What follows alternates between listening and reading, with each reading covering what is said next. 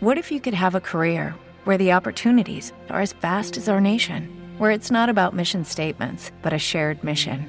At U.S. Customs and Border Protection, we go beyond to protect more than borders from ship to shore, air to ground, cities to local communities. CBP agents and officers are keeping people safe.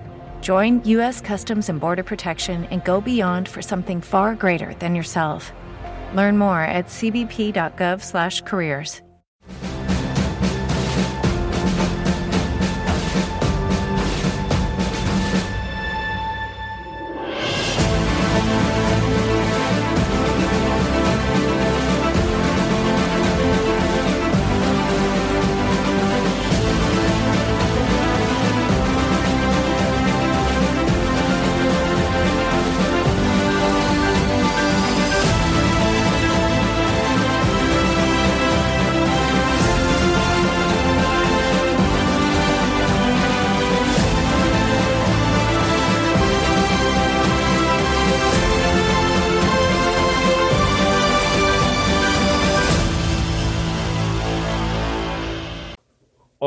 noches amigos. Otra noche más con vosotros.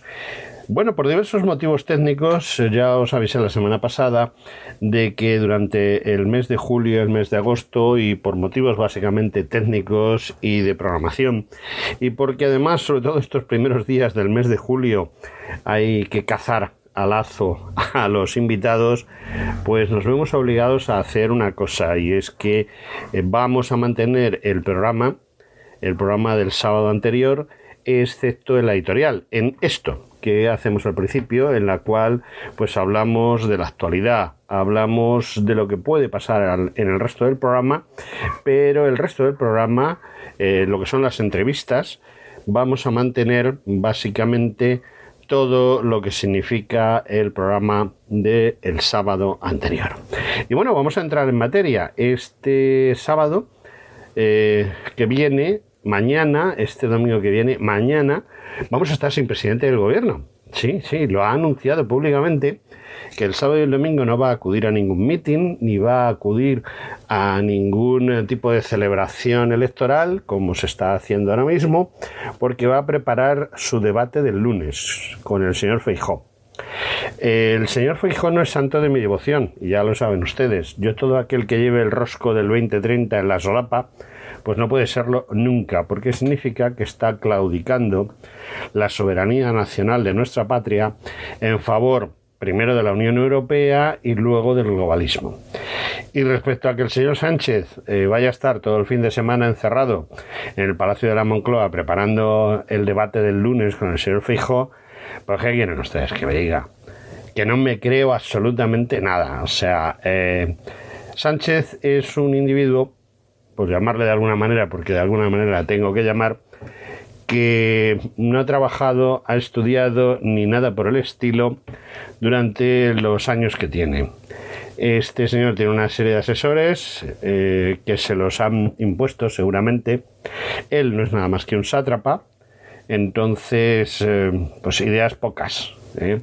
Su idea es cumplir las órdenes que le dé el globalismo y la gente que tiene alrededor pues son unos listillos que bueno, están ahí a ver lo que sacan. El jefe de gabinete, el jefe de prensa, eh, los 100.000 eh, asesores que tiene, que los pagamos usted y yo de nuestros impuestos. Bueno, esas cosas.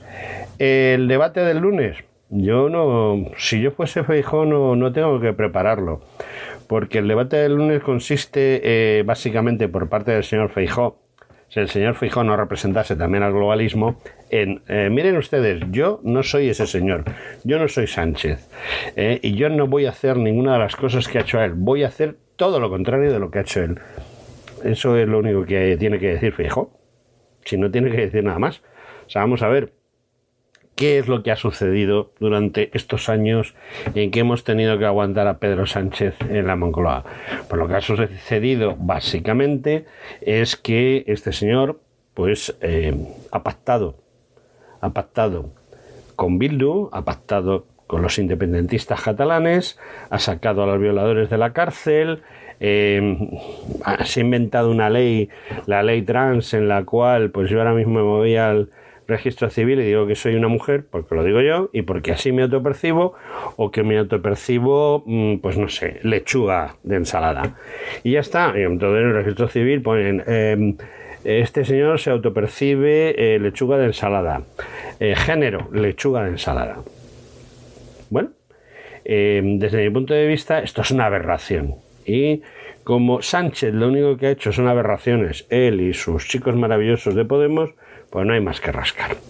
Respecto al otro partido de izquierda, Sumar, pues ¿qué quiere usted que le diga? O sea, eh, vamos a hacer dos millones de viviendas, le vamos a dar no sé cuántos miles de euros a cada persona que cumpla 18 años y hasta los 23 para que puedan autopromocionarse, una serie de barbaridades. Ah, les vamos a quitar a los periodistas el carnet de periodista, como el carnet de periodista. Mm, pero vamos a ver, si el carnet de periodista eh, lo tienen algunos. La mayoría de los periodistas ni se han molestado en sacarse el carnet de periodista porque lo que quieren es trabajar, no, no medrar con la señora esa de, de cerca del Ferrol, de Fene, cerca del Ferrol. El Ferrol de su excelencia, como decía en una película un, un individuo de los que iban con un chuzo por la calle. Miren ustedes, eh, de la derecha voy a decir poquito, porque los liberales de Vos, Vos es un partido liberal, por mucho que quieran calificarlo de ultraderecha. Y Feijó, pues y sus chicos del PP, pues ya saben ustedes, maricomplejines a tope, pero a tope. Ellos están acomplejados porque son de derechas y, y bueno, la superioridad mediática de la izquierda. Venga ya. Creo que he hecho un retrato de lo que hay. Ahora, ustedes voten a quien crean conveniente. Desde luego es prioritario sacar de la Moncloa a Sánchez. Y sin más, pues vamos al programa del día de hoy.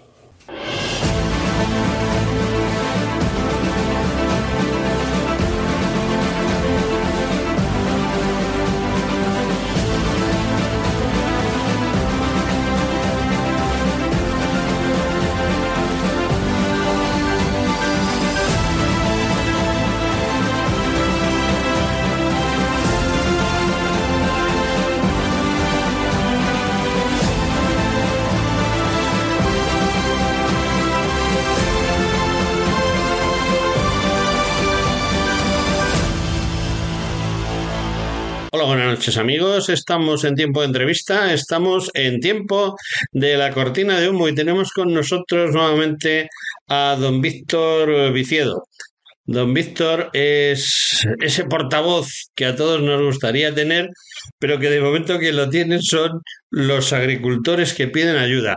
Pero yo espero empresas futuras, y a no tardar mucho, en las cuales don Víctor sea un gran portavoz, si Dios quiere y, el tiempo lo permite. En fin, vamos a saludarle. Buenas noches, don Víctor, ¿qué tal estamos?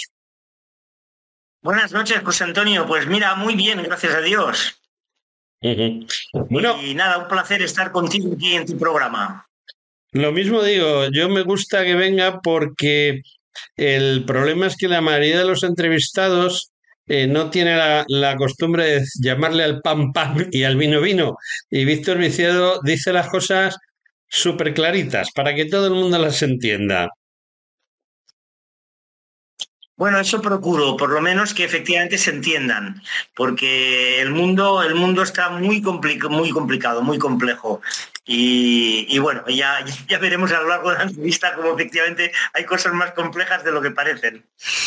Bueno, este país lleno de, yo los llamo ecolotontos, porque por desgracia es que son eh, ecologistas, ellos dicen que son ecologistas y que les gusta mucho el campo y los animalitos silvestres y los pececillos en el río y todas estas cosas, pero lo cierto es que no han salido nunca de, de un sitio asfaltado, de una oficina con moqueta y aire acondicionado, o si salen al campo, pues van en un maravilloso coche llegan a un sitio preparado ya para turistas y suelen aprovechar para hacer una paella que no saben cómo hacerla, pero la hacen y de paso pues queman un monte. Eh, o sea, un ecolotonto clásico. Y los ecolotontos españoles pues eh, se han puesto de acuerdo con los ecolotontos de toda Europa para tratar de hacernos la, la pifiada del siglo. Lo que pasa es que, bueno, creo que hemos tenido un pelín de suerte los ciudadanos de Europa y no han conseguido sus objetivos, todos los objetivos. Pero bueno, en vez de que lo explique yo, que soy un neófito, para eso tenemos a don Víctor que nos va a explicar qué ha pasado antes del martes y el martes de esta semana. Vamos a ver, no hemos tenido tanta suerte. Ahora algo te contaré y verás tú. Eh, lo sabremos en unos días si tenemos suerte o no tenemos eh, suerte. Se trata de la ley de restauración de la naturaleza. Esta ley lo que pretende es que en los ecosistemas eh, que están declarados, pues todo lo que es agricultura vaya afuera porque lo que hay que hacer es restaurar todos estos espacios y que sean lo que eran antiguamente. En realidad la agricultura está en simbiosis con la naturaleza y de hecho en muchos casos actuamos como cortafuegos, porque la agricultura, al ser tierras aradas, que tienen sus árboles y que benefician al medio ambiente, pues eh, son muy difíciles de quemar. Pero en cambio, en cuanto abandonamos y se convierten en maleza, es, es inapagable. ¿eh? Entonces se convierte todo en un auténtico matorral y, desde luego, si nadie lo cuida, a pesar de estar declarado como zona protegida, pues eh, la realidad es que es abandono total y se producen incendios inapagables como hemos visto el verano pasado y que esperamos y deseamos que no ocurra eh, este verano. Bien, pues ¿qué peligro tiene esta ley? Bueno, eh, el peligro es que las zonas protegidas se declaran en lo que se llama la Red Natura 2000 y en Red Natura 2000 está declarado, ojo, el 30% del territorio nacional. O sea, ni más ni menos, ¿eh? O sea que 30% del territorio nacional es zona protegida. Y digamos que se ponían una serie de límites al cultivo, ¿no? Por ejemplo, pues en el caso de las vides, pues te decía, no, no, no, no puedes cultivar en espaldera. Claro, el agricultor dice, si yo no cultivo en espaldera, pues voy a producir menos uva, eh, no, no me compensa y al final abandonaba, ¿no? Pero siempre hay alguien que todavía cultiva alguna cosilla, ¿no? Bien, pues eh, ahora no, eh, ahora con, todo este tema, pues digamos que la agricultura y la ganadería van fuera. Y ojo, en la ley está previsto que digamos que tiene un carácter de superior beneficio social el tema de las renovables y tienes que quitar la agricultura, pero sí puedes poner renovables. O sea, eh, puedes poner molinillos que, al paisaje le hacen un beneficio tremendo, ¿vale? Los eh, parques eólicos y puedes poner también, eh, pues, campos de fotovoltaicas, ¿no? Espejitos mágicos por allí, todos, todos puestos en, esas, en, esa, en esa zona que quieren recuperar. O sea, yo creo que nos hemos vuelto locos. Bien, con nuestra ministra la ministra de Transición Ecológica, Teresa Rivera, cuando se votó en el Consejo de Ministros, porque lo primero que pasó esto fue el filtro del Consejo de Ministros, y ahí salió hacia adelante. Nuestra ministra votó a favor, o sea, la ministra española votó a favor. Por ejemplo, Polonia, Hungría, Italia, Finlandia, Suecia votaron en contra. Holanda, Bélgica, que algún país más se abstuvo, pero nuestro país va a favor. Y no solamente vota a favor, sino que sale quejándose de que la ley, eh, digamos que no, no, eh, debería ser más exigente, que no, no le parecía lo suficientemente exigente. ¿no? O sea que eso, eso, es lo que tenemos aquí en España y la gente tiene que saberlo, porque si no lo sabe lo volveremos a tener. Esa es la realidad. Bien, pues eh, después de este filtro que fue el día 15 de junio, eh, el día 27 de junio se ha votado en la Comisión de Medio Ambiente, eh, que es ENVI. Eh, se llama así, ENVI. Este, se votó también en la Comisión de Agricultura, en la Comisión de, Agricultor, de Agricultura salió rechazada y en la ENVI ha salido rechazada con un empate. Con un empate ha salido rechazado. Bien. Ahora estamos todos cantando victoria, pero nos hemos olvidado que tenemos de vicepresidente de la Comisión Europea al eh, ecolotonto más ecolotonto de todos los ecolotontos de Europa, que se llama el señor Franz Timmermans. Para que veas lo ecolotonto que es, bueno, o lo, ecololisto en este caso, ¿no? Este, este señor, eh, un auténtico mafioso, eh, la estrategia de la granja a la mesa, por la que se quieren eh, disminuir los fertilizantes que te quitan producción, por supuesto, se prohíben eh, fitosanitarios y se quiere que un 25% sea agricultura ecológica, eso, la estrategia de la granja a la mesa, tenía un informe del Centro Común de Investigación, órgano científico, JLC se llama, no sé exactamente la traducción, pero en español es Centro Común de Investigación. Bien, pues este órgano hizo un informe y este informe era, vamos, demoledor, demoledor contra la estrategia de la granja a la mesa. Y decía que simplemente que todas estas trabas que se iban a poner a la agricultura iban a hacer al agricultor europeo menos competitivo, cosa lógica, y al ser menos competitivo terminaríamos abandonando una gran cantidad de agricultores, lo cual llevaría a que los alimentos tuvieran que venir desde países terceros obviamente aumentando esa contaminación porque vienen en barcos y además desde países donde eh, no hay ninguna eh, ley eh, de protección de la naturaleza y donde la agricultura le quita espacio a la selva. O sea, este informe era demoledor. ¿Qué hizo el señor Frank Timmermans? Pues el señor Frank Timmermans en enero le presentaron el informe y lo escondió hasta agosto, cuando estaba todo el mundo de vacaciones. Y en vacaciones lo sacó para que nadie se enterara de que el informe eh, estaba hecho y se lo pudiera leer. Y en septiembre se votó la estrategia de la granja a la mesa y salió para adelante gracias a esa estrategia eh, del ecololisto del señor Franz Timmermans. Por este señor, el vicepresidente de la Comisión Europea, es el que tiene que decidir ahora si esta ley de eh, restauración de la naturaleza se vota en julio en la Eurocámara o no se vota. Ya tanto el, presidente de eh, la Comisión eh, ENVI de, Medio Ambiente como el presidente de la Comisión de Agricultura ya le han dicho que retire eh, la, ley de restauración de la naturaleza. Ya se lo han dicho. ¿Les hará caso? ¿O hará alguna jugarreta como la que hizo con la estrategia de la granja a la mesa? Ojo, lo que estoy denunciando, lo que estoy denunciando es grave, muy grave. Y lo digo en voz alta porque es verdad, porque así lo han denunciado eh, varios europarlamentarios. Bueno, yo lo que... Ah, bueno, una, cosa importante, espera, perdona, una cosa importante. Eh, la ley tiene una cosa que se llama requisito de no deterioro. ¿Vale? Y dice, bueno, ¿y esto qué es requisito de no deterioro? Es muy grave, ¿eh? El requisito de no deterioro significa que se puede salir la ley de esas zonas protegidas, porque está hablando de las otras zonas que en caso de que se considere que hay deterioro, vamos a imaginarnos, por ejemplo, de que hay alguna filtración en un pozo de algún nitrato y ellos consideran que eso es grave y tal, pues nada, te dicen adiós el regadío, te quedas sin regar y tu tierra pues pasa mejor vida, ¿vale? O sea, que este requisito de no deterioro es lo que hace que la ley se salga incluso de ese 30% que hemos dicho de tierras eh, de la ley eh, Natura, de la, perdón, de, la red Natura 2000. ¿eh? O sea, que puede alcanzar a cualquier, a cualquier tierra si se considera que existe algún deterioro, digamos, en la naturaleza, en la tierra o en los acuíferos o donde sea. Bueno, pero ahí a mí me surgen muchas dudas.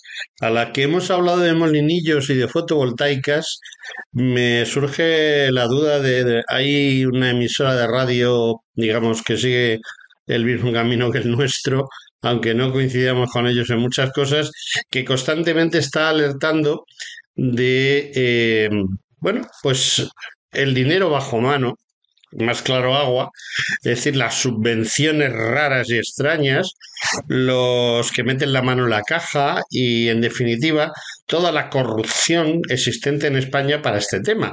Pero a la que hemos estado hablando de esto, me surge la idea de que no es un problema de España, es un problema prácticamente de, de, casi toda Europa, o por lo menos de casi toda la Europa más, más antigua dentro de la Unión Europea porque me da la impresión de que Hungría, Polonia y este tipo de países, eh, esto pues no están por la labor de estas tonterías.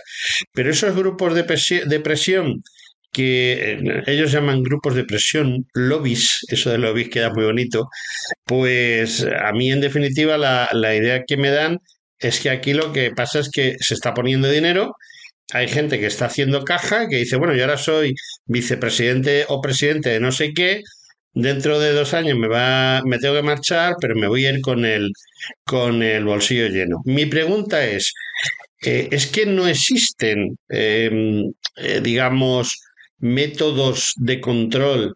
Yo creía que Europa era un sitio donde todo estaba muy medido, muy matizado y había gente que controlaba estas cosas para evitar la corrupción, pero yo he llegado a la conclusión de que la corrupción campa sus anchas en Bruselas, pero vamos, sin ningún tipo de pega, ¿no? Vamos a ver, efectivamente, digamos que es un tipo de corrupción, ¿no? Ah, no, no, no puede ser muy limpio cuando hay eh, 20.000 lobistas registrados eh, en, sí, sí, 20.000, 20.000 eh, en la no, Comisión Europea. No, no, lo de 20.000 no, lo que me sorprende es lo de registrados. Es decir, que es legal ser, eh, ser lobista. Sí, sí, sí, es totalmente, ah. totalmente legal que están registrados. En realidad, no registrados hay 30.000, eh, 10.000 más. O sea que, eh, y de estos 20.000, pues hay lobbies pues que son muy poderosos, que pertenecen a, grandes empresas energéticas, a grandes empresas de, de, la alimentación, grandes corporaciones corporaciones agroalimentarias, pertenecen a fondos de inversión e intentan influir sobre las leyes europeas. ¿Cuál es la forma de influir sobre las leyes europeas? Ir a quien las redacta. O sea, si tú influyes sobre la redacción, Luego podrá modificarse o no en función de que el Parlamento diga, bueno, este detalle no me gusta y tal, pero en principio está puesto en el, en el, texto, ¿vale? Los, los métodos lobistas, eh, bueno, pues eh, ya te puedes imaginar, desde te invito a una recepción, eh, te invito a mi país a que visites mi empresa, o, o, dinerito fresco, que eso no lo sabemos, ¿vale? y sobre todo, el decirle al funcionario de la Comisión Europea, decirle, tranquilo, que yo te hago la ley. Eh, yo sé de energía porque yo pertenezco a una empresa energética, tú vas a hacer una ley de energía, déjalo en mis manos que yo te lo hago. Ya está, esa es la mejor forma de que la ley salga a medida de este gran lobby, ¿no? Y, luego, pues existe la doble puerta giratoria. Eh, encontraremos nombres, y eso lo, he estudiado yo en mi libro, en, la, tradición europea que, hice junto con Manuel Millet. Bien, pues allí estudiamos que existe una doble puerta giratoria, es decir, gente que ha sido funcionario de la Comisión Europea que hoy son lobistas de grandes empresas. Y al revés, lobistas de grandes empresas que hoy ocupan altos cargos en la Comisión Europea. Bueno, pues eh, eh, yo no sé si te he contestado a tu pregunta sobre la limpieza eh, en la Comisión Europea. Ojo, del Europarlamento no he dicho nada. ¿Por qué? Porque allí los europarlamentarios simplemente votan, ¿eh? pero sí hubo también eh, alguna, alguna corruptela eh, de, que, de que, en fin, de... hubo algo. Hubo algo en, la Eurocámara de, de dinerito a cambio de voto, pero yo creo que no, no es lo común. Lo más fácil es lo que hemos dicho, es donde están los lobistas. Los lobistas no están eh, en, donde está la Eurocámara, sino que están donde está la, Comisión eh, Europea. Eh, el Palacio Belaimón. Dos cosas me, llaman la atención. El otro día estuvo en estos micrófonos Margarita de la Pisa hace un par de semanas nada más. Margarita de la Pisa es europarlamentaria, es la número cuatro del partido Vox. Eh, está también un poco desligada a veces sus posturas tampoco coinciden con su propio grupo parlamentario, porque esta mujer le gusta denunciar las cosas, ¿no? Y en la entrevista que yo le hice, pues me comentaba que fue a ver a precisamente a este señor del que estábamos hablando, eh, eh, suena a Timo.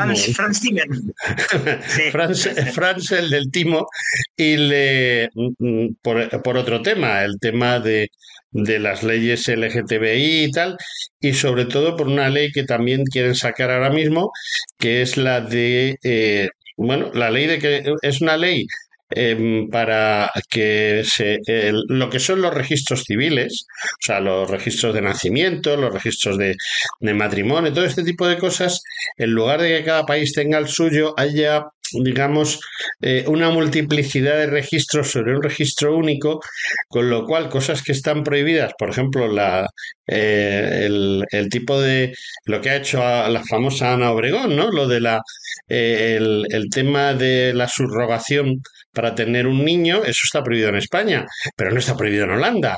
Ah, todo este tipo de cosas Y entonces, bueno, pues Margarita de la Pisa estaba estudiando el tema y ha visto que no es nada más que, pues eso, lobbies, corrupciones y demás. Y fue a hablar con el señor Timmermans ya a, a título personal y le puso, digamos, el tema sobre la mesa. Oiga, aquí hay corrupción y hay que cortarla. Y el otro le respondió, es que algo de corrupción mm, tiene que haber siempre, no podemos evitarlo. O sea que si el tipo que tiene que cortar la corrupción dice que algo de corrupción tiene que haber, pues yo creo que lo más práctico es que nos saliésemos de la Comunidad Económica Europea, no nosotros, todos aquellos países que están siendo perjudicados por estas tonterías. O sea, eso eh, desde mi punto de vista. No sé si interesado Sí, este hombre no sé si interesada o desinteresadamente está totalmente volcado con eh, toda la teoría esta del CO2 antropogénicos, el cambio climático y por supuesto pues eh, todas estas leyes eh, medioambientalistas y tal, pues este hombre es va a tope con ello, ¿no? Creo que se llama 2030, todas esas cosas.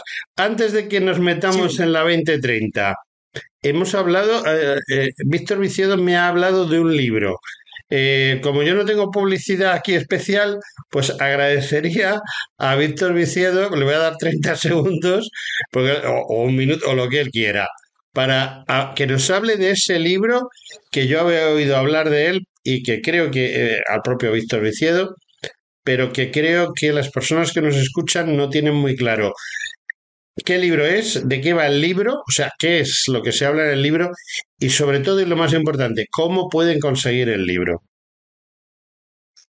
Bueno, vamos a ver, el, libro lo tenemos en Amazon, sin más. O sea, que hay que entrar en Amazon, eh, teclear la traición europea y bueno, pues allí te aparecerá el libro de Manuel Millet y Víctor Viciedo.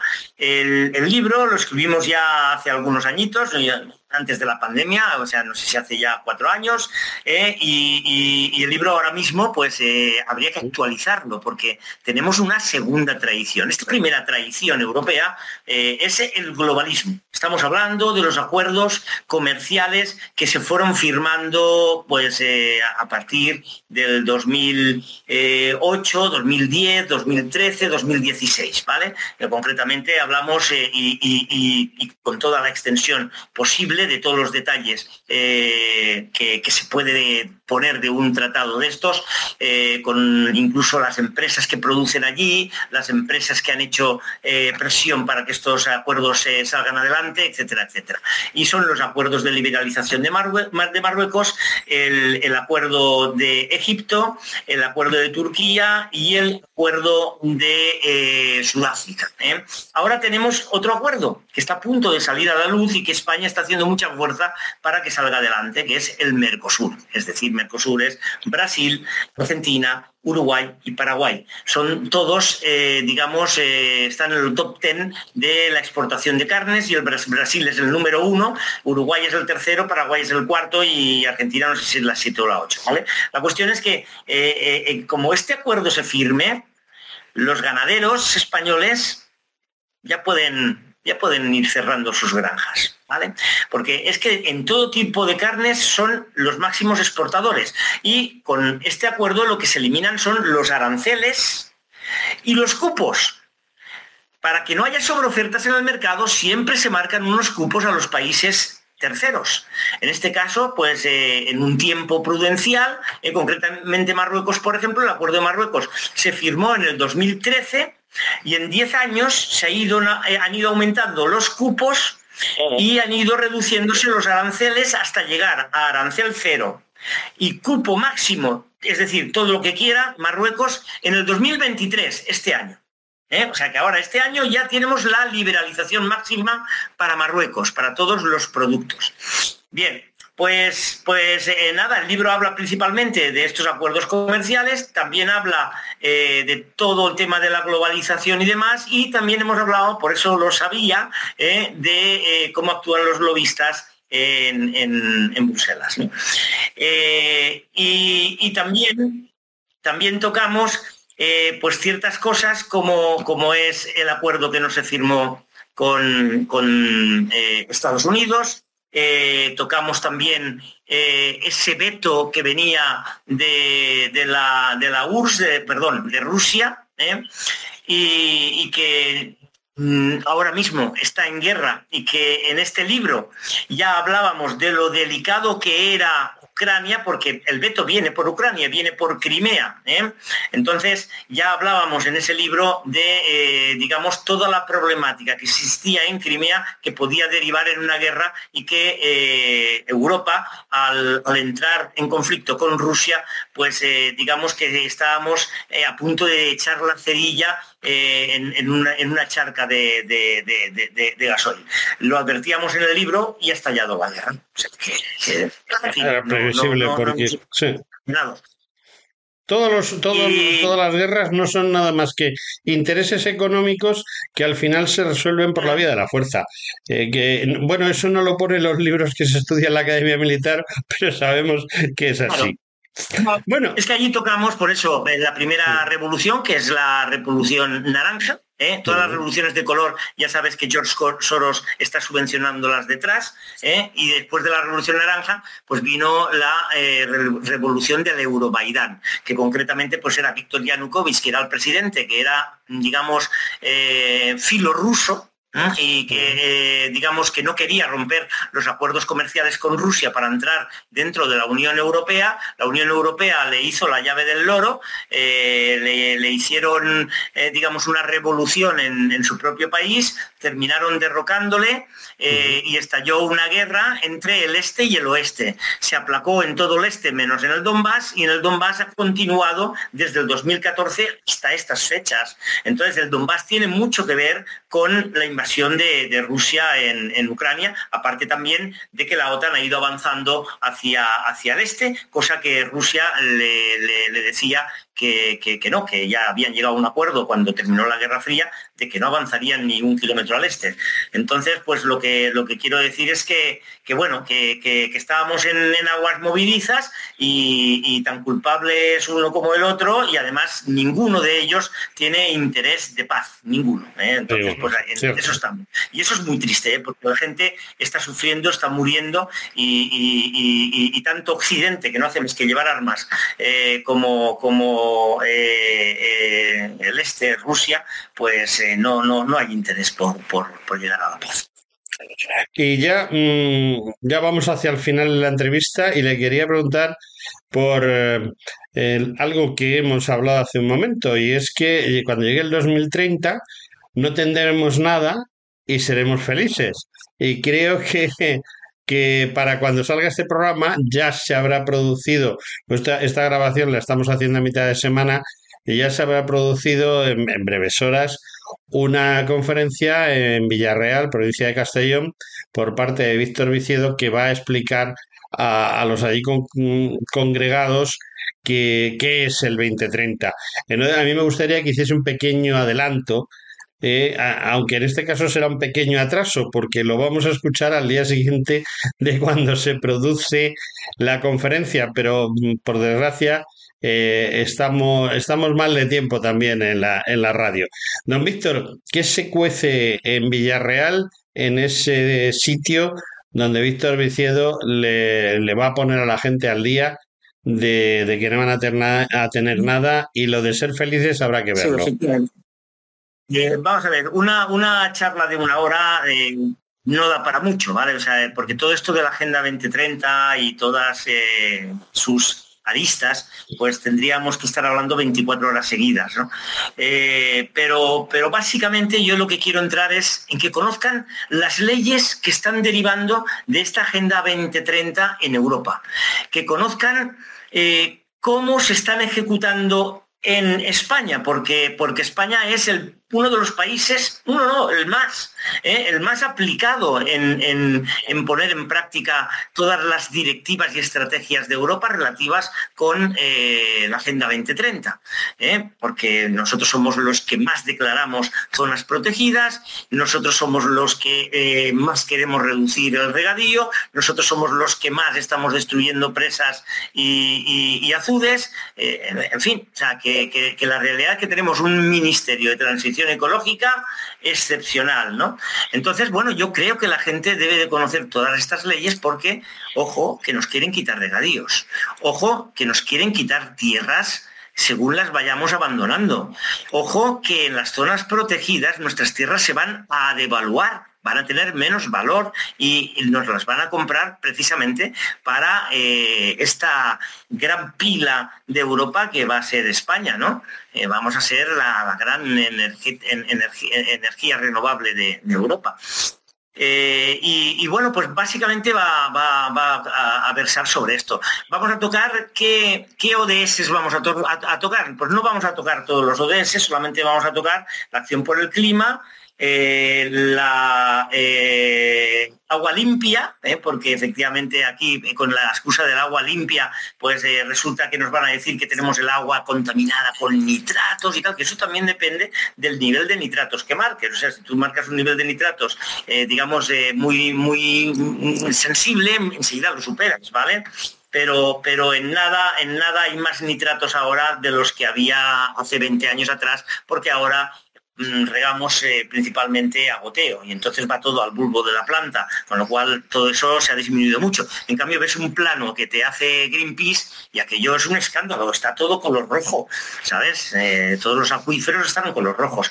Entonces, bueno, pues eh, lo que quiero es que la gente se dé cuenta de que, de que la Agenda 2030 es muy nefasta para la agricultura, que ya lo decía eh, el vicepresidente de Estados Unidos, Henry Kissinger, que decía que eh, el que domina la alimentación dominará a la gente. ¿eh? Eso lo decía ya en su libro Nuevo Orden Mundial, va qué, qué nombre más bonito para lo que se está haciendo, porque, ojo, al objetivo de desarrollo sostenible número 17, al último, que son las alianzas internacionales para conseguir los objetivos. Eso es lo que está poniendo en bandeja el nuevo orden mundial eh, en manos de la ONU. ¿eh? Y la ONU está financiada eh, básicamente por todas esas fundaciones digamos, de, grandes élites, de, grandes ricos, ¿no? La Fundación Rockefeller, la Fundación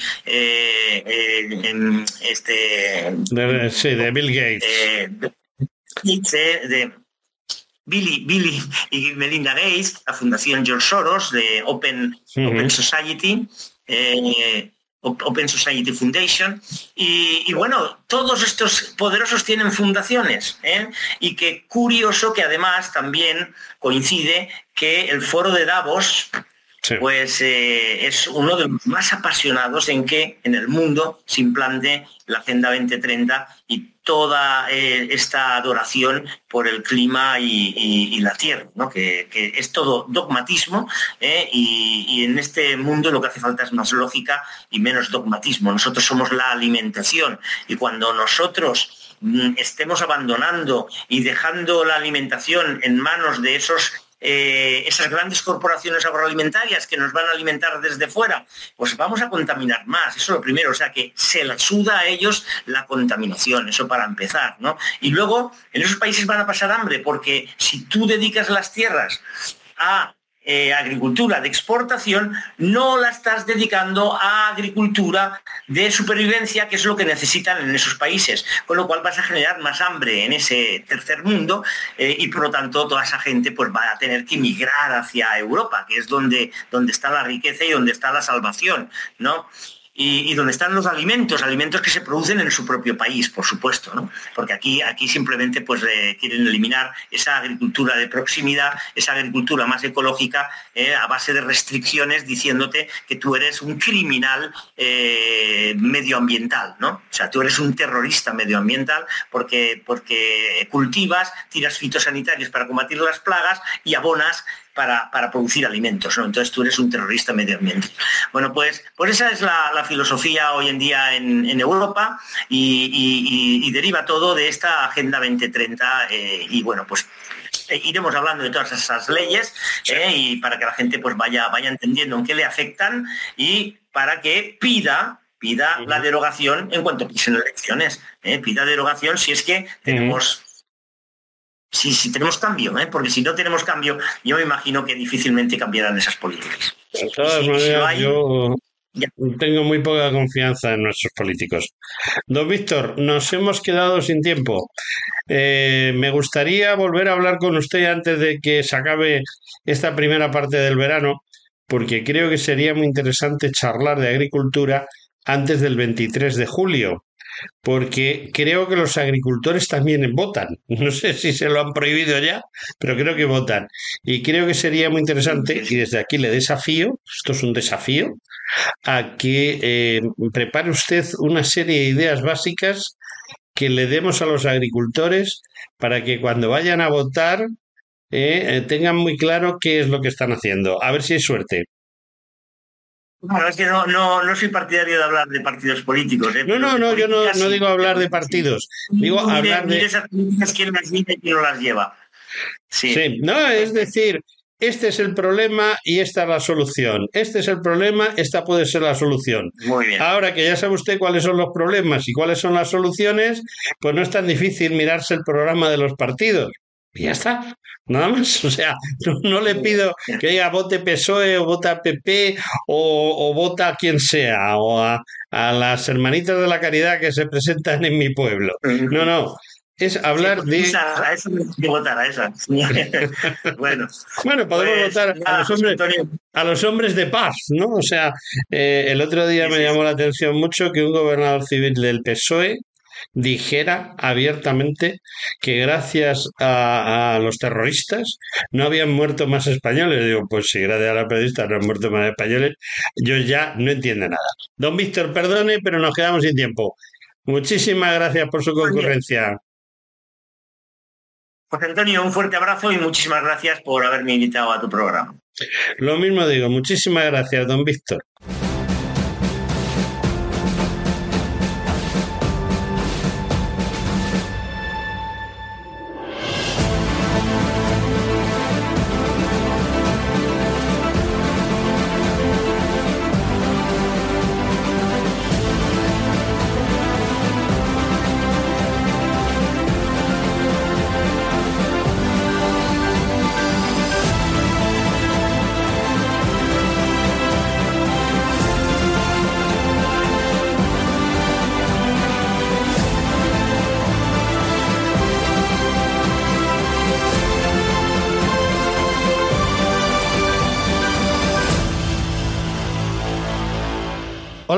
Noches amigos, estamos en tiempo de entrevista y estamos en tiempo de la economía.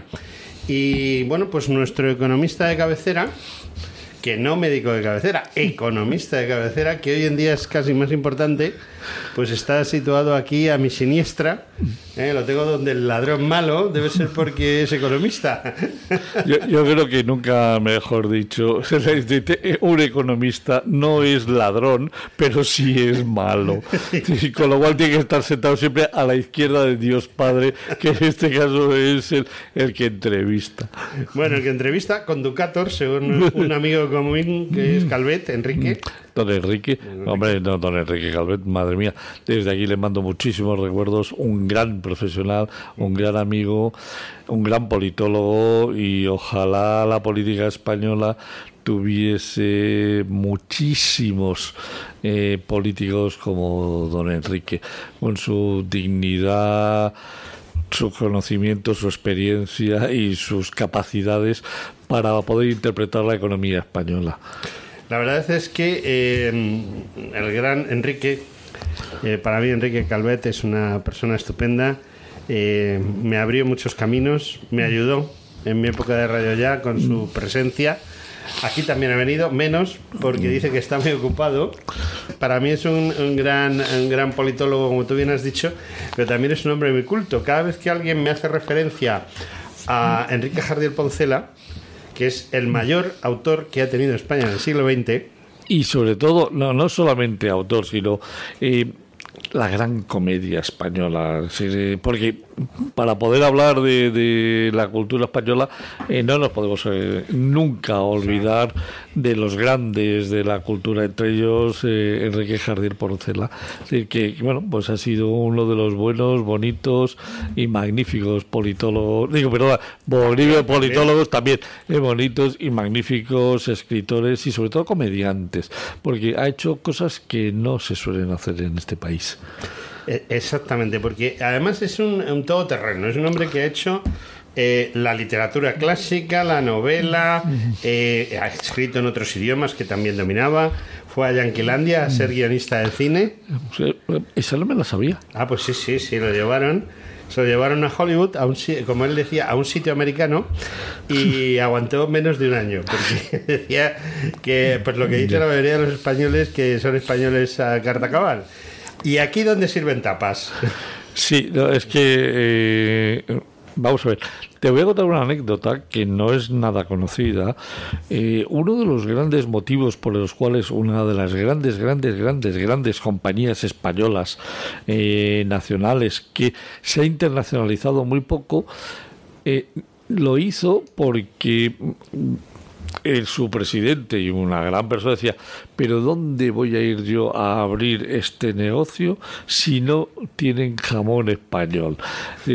Y fuera de broma, es decir, que lo decía, lo decía en, eh, muy jocosamente eh, y había que entenderle, y lo puedo decir con toda la tranquilidad, Isidoro Álvarez, presidente del Corte Inglés, que lo decía con su voz de sorna. Eh, en el fondo, es decir, internacionalizarse es complicado, salir al mundo exterior es difícil, pero además hacerlo sin que puedas disfrutar de la cultura española te, lo hace mucho más complicado porque España tiene algo que nos hace diferentes. Es decir es la gente decir, eh, también los políticos, pero en lo malo, y luego decir, nuestra comida y nuestra manera de, de, vivir la vida. Si España además tuviese buenos, buenos eh, políticos, ya seríamos la bomba. hoy en lugar de estar en la situación en la que estamos, pues posiblemente seríamos eh, la economía, una de las economías más importantes del mundo.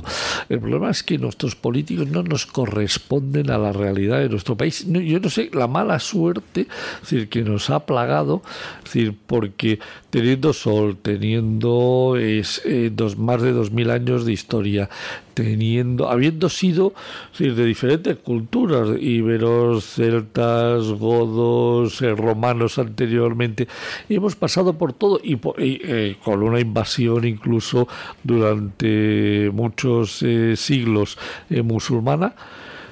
somos posiblemente una de las razas que más ha podido a interiorizar diferentes culturas y lo hemos hecho aprendiendo muchísimo en todas las partes de la vida y de la cultura, menos en una.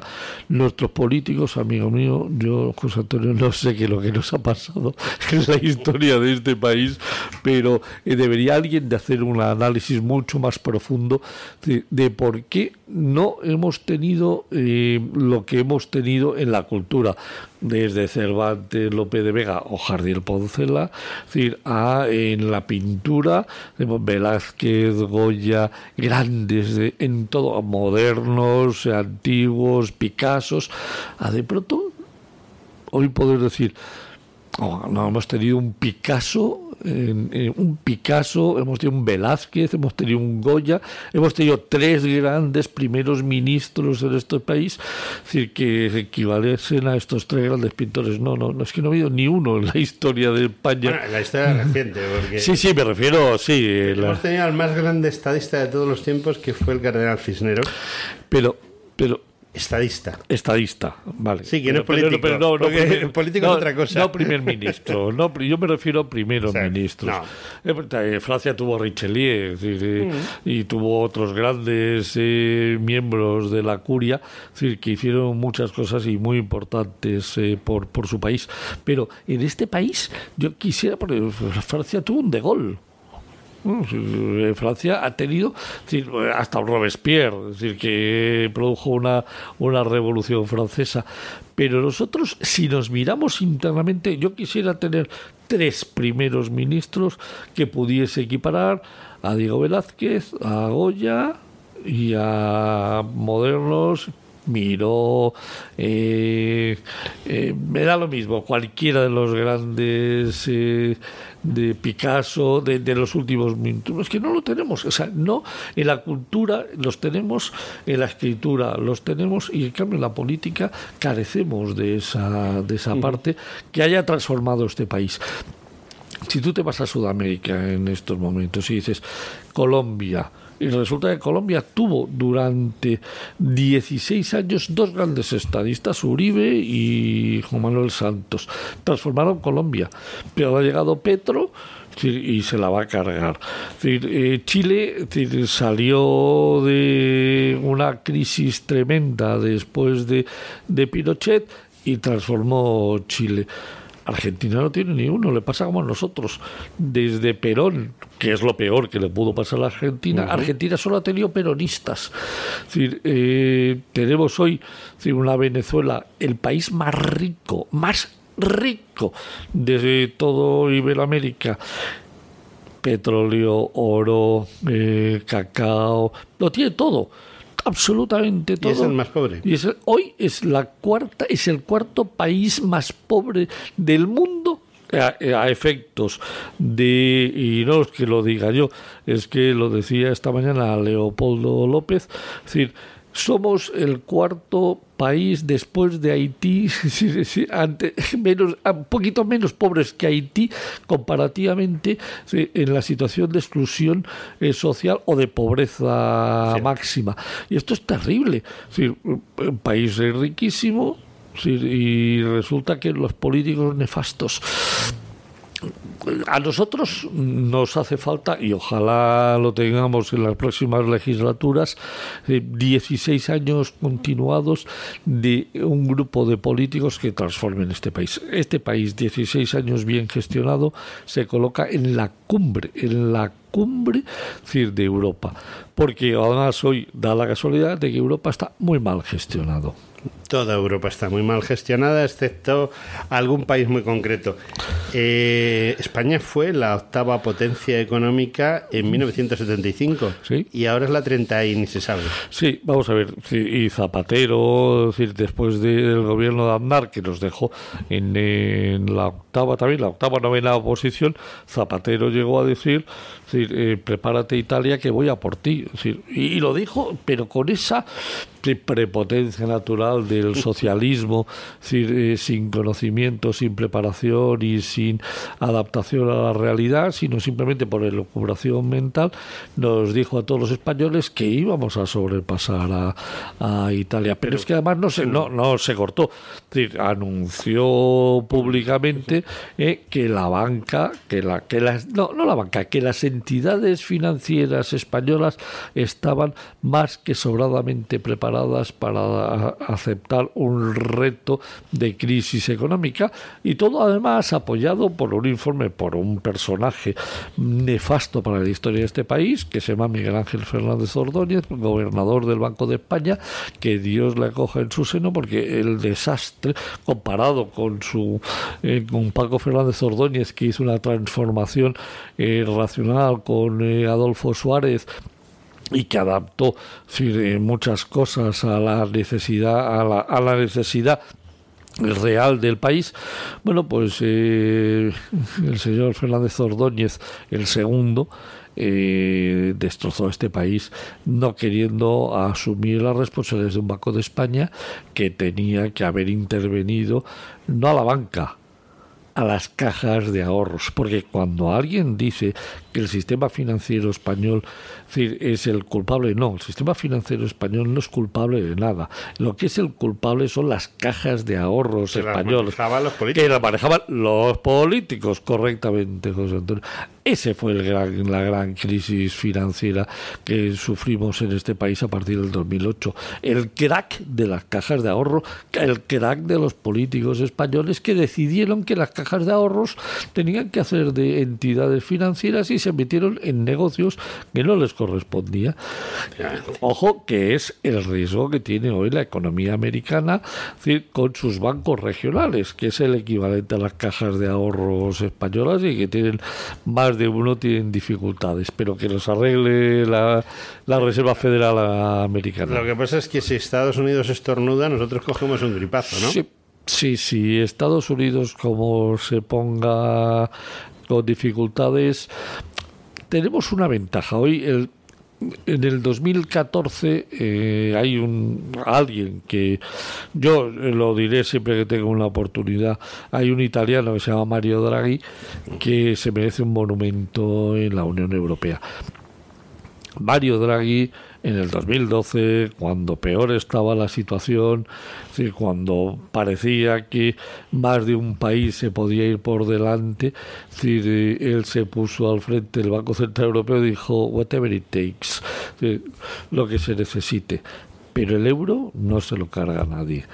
Al euro no se lo carga nadie mientras yo esté al frente del Banco Central Europeo y haré lo que haga falta.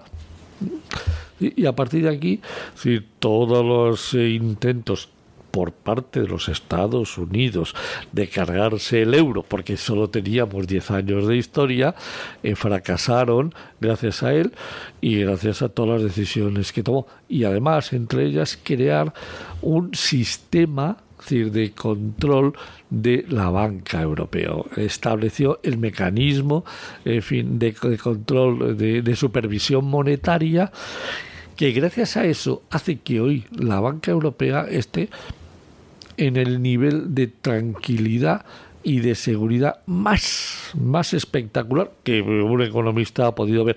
Te voy a dar un dato para los que nos escuchan.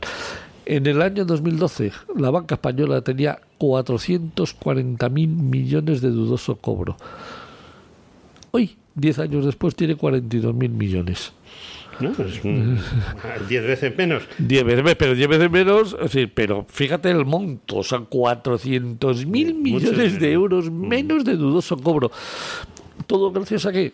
Gracias al modelo que implantó Mario Draghi, que eso sí, ¿eh? le ha costado muchos dividendos, mucho dinero, eh, a incluso que, bueno, pues a los inversores en bolsa, pero hoy, decir, porque han recibido menos dividendos de lo que esperaban, pero obligó a todos los bancos europeos, a todos los bancos europeos, a empezar a meter provisiones y provisiones para soportar las pruebas de estrés que estableció dentro del mecanismo de, supervisión monetaria. Hoy, la banca europea, hombre, vamos a ver, claro que puede morir, todos, es decir, pero comparativamente a cómo se encuentra el resto de la banca del mundo hay una diferencia bestia. Yo sé que hoy yo me, quieres hablar, porque además me has traído para hablar de un ratito de, del euro digital y ya te he sacado... Sí, pero antes de que hablemos del euro digital, eh, ciertamente la banca está en mejor situación, pero quien está en peor situación es la deuda porque el euro tiene un problema muy grave. Yo no soy economista, ojo, tú sabes que lo mío es la sanidad y pegar tiros. Bueno, pegar tiros pocos, pero bueno, como buen militar o sanitario militar, el, el tema eh, de la economía nunca ha sido muy fuerte, pero siempre ha sido mi pasión. Y entonces eh, yo he recabado últimamente datos, y por eso te pregunto, que eh, quizá el euro tenga un gravísimo problema y es que alguien se ha dedicado a la, manivela de hacer euros y ahora hay más euros de los que tocan. Ah, vamos a ver. Eh, ah, vamos a ver, hablemos un poquito. Hablemos un poquito. Te he puesto, no, no, no, no, todo lo contrario. Es muy divertido porque el tema, pero el tema necesita uh, varios minutos para poderlo explicar. Todos tuyos. Eh, eh, año 2019. En la masa monetaria europeo ya hay, ya hay debido, debido a la que hubo que salvar a Portugal y a Grecia, y para ello, entre ellos España e Italia, que estaban muy débiles, es decir, eh, el Banco Central Europeo adoptó un mecanismo generalizado que durante unos años compró toda la deuda del 2014 al 2017 que emitían las economías europeas. Las grandes economías europeas estaban muy tranquilas, es decir, Italia, Francia y España aprovecharon la coyuntura para colocar. ahí salió ah, entre lo que necesitaban Portugal eh, y Grecia y lo que emitieron eh, las economías española, italiana y francesa, aproximadamente se le dio a la maquinita de imprimir euros dos millones de dos billones de euros. Dos billones. Dos, dos billones, sí, sí. Pero, pero como iban diluidos en el tiempo, no, no, no, no terminaron de hacer un efecto, entre otras cosas, porque como una destrucción sustancial eh, de, lo, de la economía por toda la crisis que habíamos tenido, es decir, bueno, pues más o menos, es decir, estaba ahí latente. Llega el año 2020, llega la barra libre, llega el COVID, lleva la pandemia, es decir, pandemia que sigue seguida por eh, la guerra de Ucrania y a su vez por el efecto de el gran temor a un invierno nuclear casi, es decir, de que no vamos a tener ni siquiera capacidad para encender la calefacción, a que todos los gobiernos, absolutamente todos los gobiernos de la Unión Europea emiten deuda. Y el Banco Central dice, va y la compra todo en tenita. Y estamos hablando de 3 billones. Eh, piénsate que ya teníamos dos emitidos en papel, más otros 3 billones que emiten eh, los países. Resulta que colocamos 5 billones de papel en circulación a base de darle a la maquinita. ¿Qué sucede?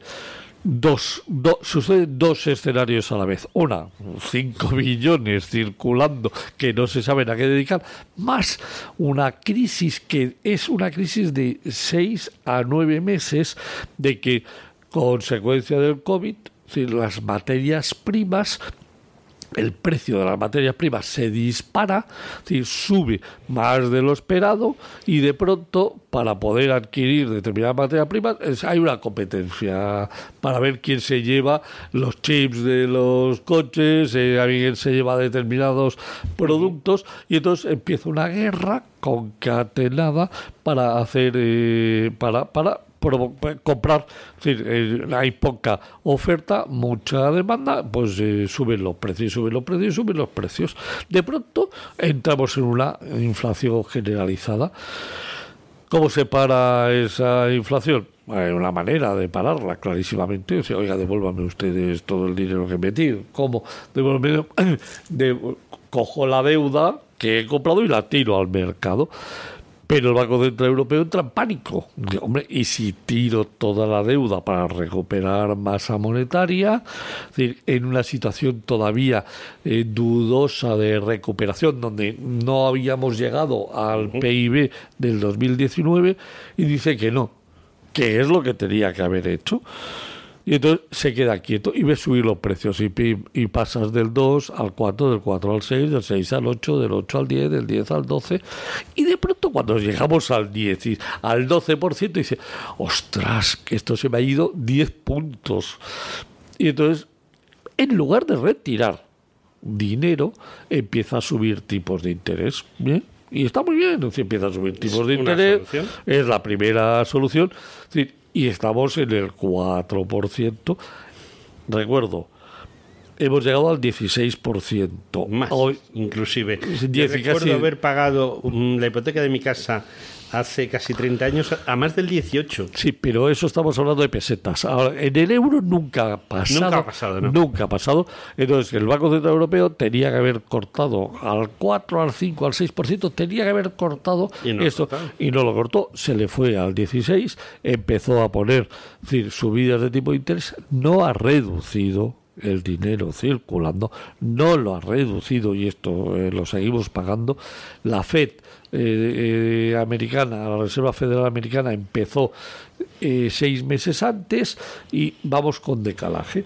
Estados Unidos en este momento está en el 5% de tipo de interés y en el 4% de inflación. Nosotros estamos en el 4% de interés y en el 6% de inflación me preguntaban, ¿van a bajar los tipos de interés? No, no, no, no, todavía nos quedan dos subidas, seguro, al cuatro y medio. Veremos a ver si llegamos al 5. Pero la realidad es la inflación. Nosotros hemos cometido un tremendo error, que es la recompra de la deuda por parte del Banco Central Europeo indiscriminadamente que nos ha llevado a la situación en la que estamos. Ahora viene otra, que seguimos, seguimos emitiendo deuda. ¿Y eso no se puede parar? Sí, claro. O sea, nadie le puede poner el cascabel al gato y decir, señores de España, Portugal, Grecia y otros lares.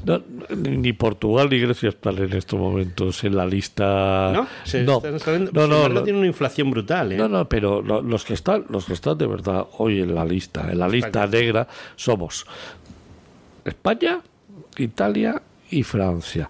Es decir, las tres economías dolosas en el tema de deuda son España, Italia y Francia. Las demás, ni mucho menos, pero es que ni mucho menos. No, dolosas, pero eh, te, hablaba de esto porque eh, yo salgo mucho fuera, incluso eh, voy muchísimo a Portugal y entonces he observado que el grado de inflación, es decir, el eh, los precios, los precios del el diario, es decir, el kilo de patatas.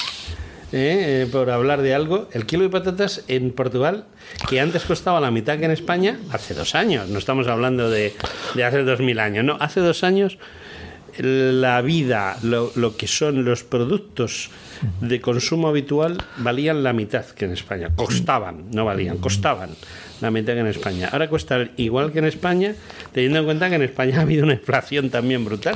Sí, Vamos a ver, yo no conozco el caso exactamente de, Portugal, pero, pero Portugal, desde mirado desde, desde muchos puntos de vista de la economía, Portugal crece. Portugal, la renta per cápita de PIB ha crecido, la renta per cápita ha crecido, eh, eh, la deuda, la deuda eh, crece pero ni mucho menos a los mismos niveles que estamos creciendo en España. España tenemos, nos hemos desmadrado. O sea, hay, hay un dato que es absolutamente diabólico. Desde el 2008 hasta el 2022, 15 años, ¿eh? 15 años. en 15 años el déficit, luego hablamos de deuda, el déficit generado por los gobiernos que los han gestionado ha sido de un billón con B, un billón 107 mil millones. Bien, bueno, es, una cifra. De los 15 años, de los 15 años, solo ha habido un año en los que no ha habido ese problema. Solo ha habido un año en el cual nuestro déficit ha sido inferior al del modelo de convergencia, es decir, de inferior al 3%. Solo había un año que ha sido un 2,6%. 14 años hemos superado decir, el, el nivel de déficit que marca las reglas de convergencia. En 15 años nuestro déficit ha sido un 5,8%, es decir, 2,8 puntos por encima del 3% del máximo. del máximo.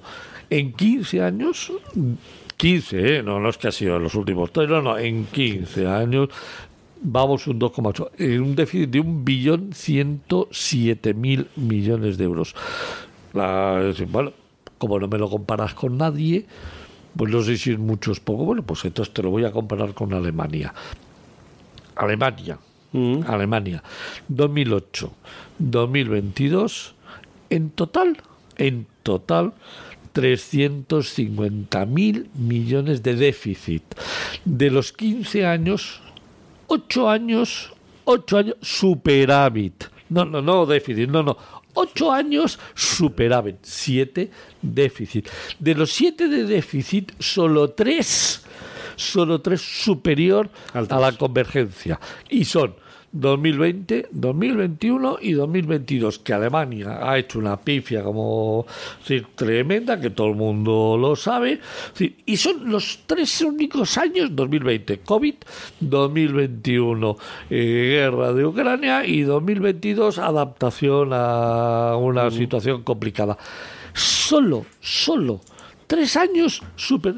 perdóneme usted, vamos a ver ¿Será casualidad? No, no, no es casualidad, eso se llama gestión.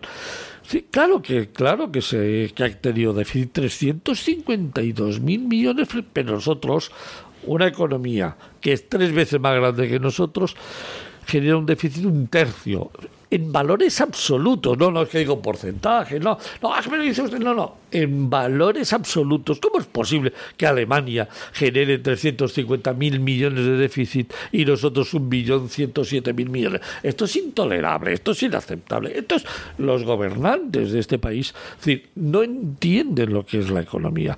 Y si no entienden lo que es la economía, alguien un día vendrá y les dirá lo que es la economía. O sea, que van a venir los señores de negro. No, yo no lo sé si van a venir los señores de negro y no quiero que vengan los señores de negro. Pero si vienen los señores de negro, antes de que vengan, ¿por qué no hacemos cosas por evitar que vengan? Entonces, no, no, el reto, el reto, el reto que tiene eh, si gana las elecciones. O sea, aquí tenemos dos escenarios.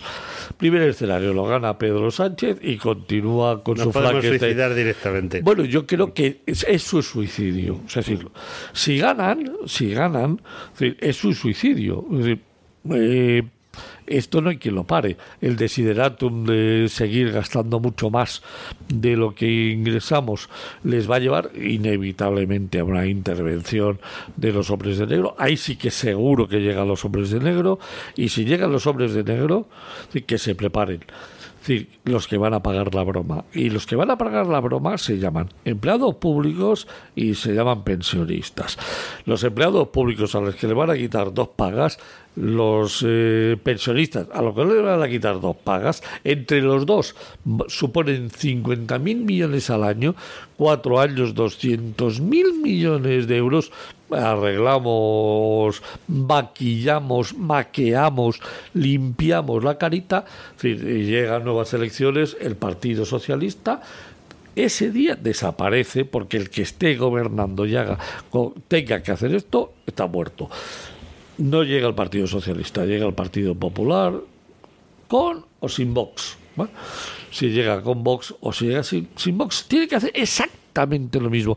Es decir, hay que bajar el gasto público. Te cuento. En 2018 nuestro gasto público era 478 mil millones de euros. En el 2022 634 mil millones de euros. ¿Cómo puede haber crecido si no hay inversión? No, gasto, gasto, esto es gasto. Es decir, esto significa, significa que nos hemos pasado aprovechando el COVID y el, que el Pisuerga pasa por Valladolid, todo lo que nos gastamos de exceso de COVID, ha habido barra libre y, y, hemos seguido manteniendo el gasto. Entonces, claro, hemos pasado de 478 a 634 mil millones de gasto, de gasto ¿Y esto qué significa? Ahora cojamos la economía del bienestar, la realidad, es decir, eso que necesitamos de verdad para que eh, el país funcione. Sanidad, 75, 80 mil millones. Educación, 60 mil millones. Pensiones, 160 mil millones. Desempleo, 30 mil millones. Fuerzas y cuerpos de seguridad del Estado, 11 mil millones. Ejército, 12 mil, 16 mil millones con, eh, para poderlos adaptar a la Unión Europea. Justicia, 7 mil millones. Seguimos sumando. Exteriores, 8 mil millones. Seguimos sumando.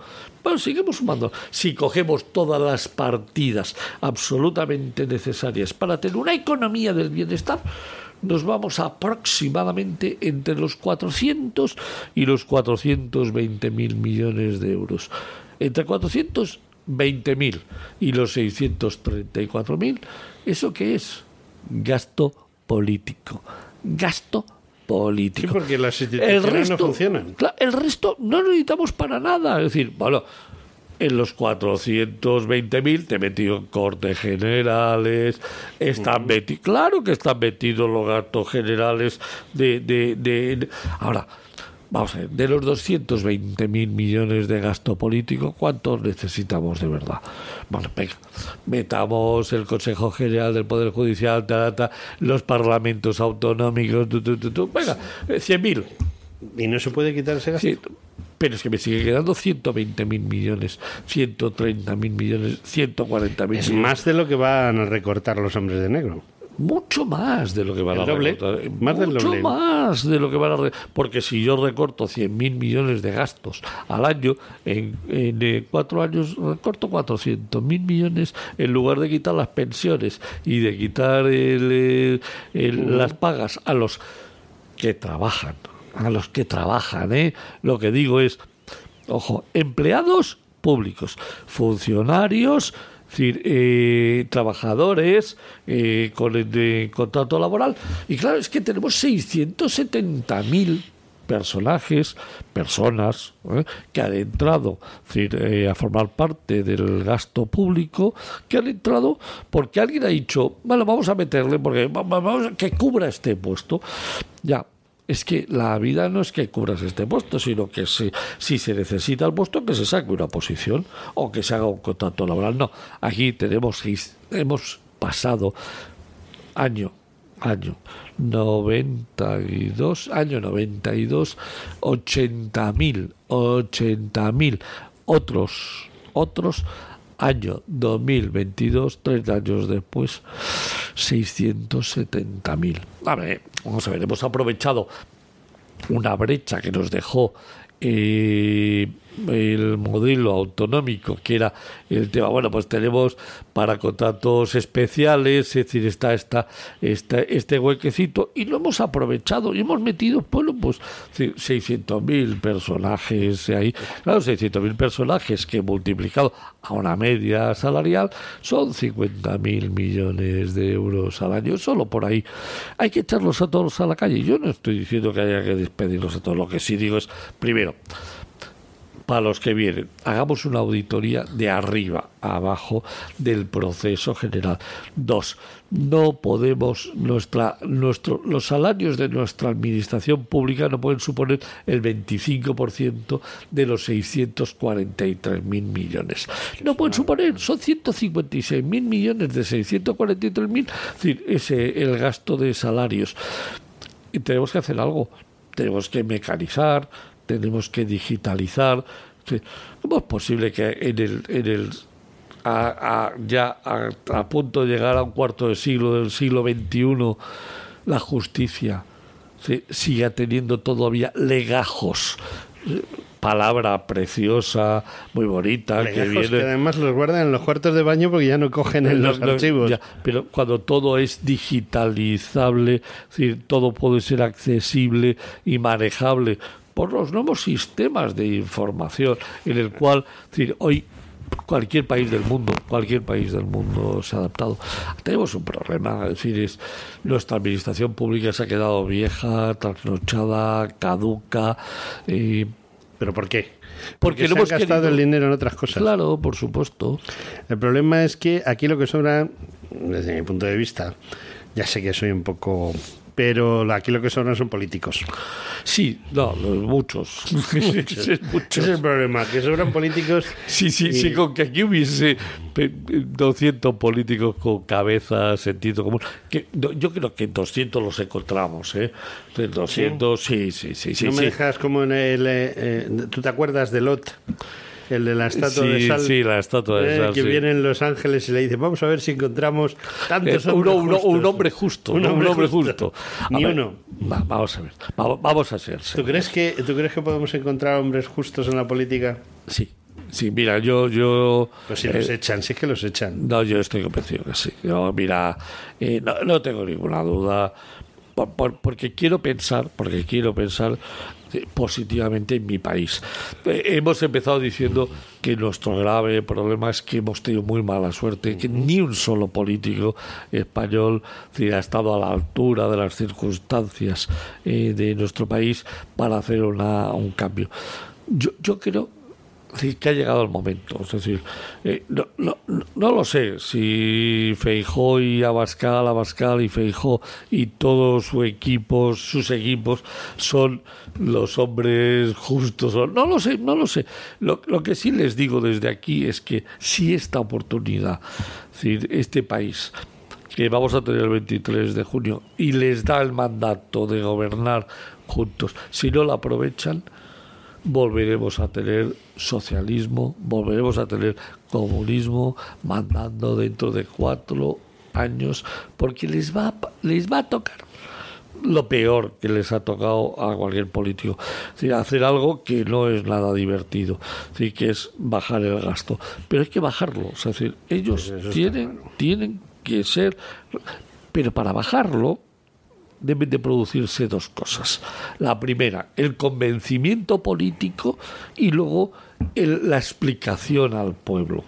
Porque si tú esto haces el modelo Rajoy de, espérate, no, que no se entere nadie y a bueno, bueno, a ver si evito no, no, oiga, coja usted, se expone delante de la televisión, que es lo que ha hecho Sánchez durante los cinco años con su salón a presidente, pero explicando la realidad, es decir, oiga, mire, me han dejado un país destrozado, debemos esto no me han contabilizado todos estos miles de millones de facturas. Debemos eh, tanto en deuda. Eh, Oiga, es que esto es lo que me han dejado el socialismo y el comunismo. han dejado y, no y hay que contar, pero es que si no lo cuentas, si tú... Vamos a ver, tenemos, el nuevo gobierno tiene una ventaja. Le acaban de dejar colocados 500 milloncitos de euros de publicidad pendientes de gastar, pendientes de gastar en los medios de comunicación, adjudicados, pero pendientes de gastar yo tengo adjudicados 125 millones de euros a Antena 3 Televisión, a 3 Media, y si no produzco anuncios, pues si no produzco anuncios, pues, pues no gasto. Con lo cual, toda la adjudicación depende luego de la producción mm. de comunicación. Con lo cual, tienen los medios de comunicación los nuevos gobernantes, si entran, en sus manos. Oiga, utilícelos correctamente. Claro que habrá que gastar en publicidad. Pues no sé si los 500 millones que acaba de adjudicar, pero con que te lo gastes en cinco años, bueno, pues verás.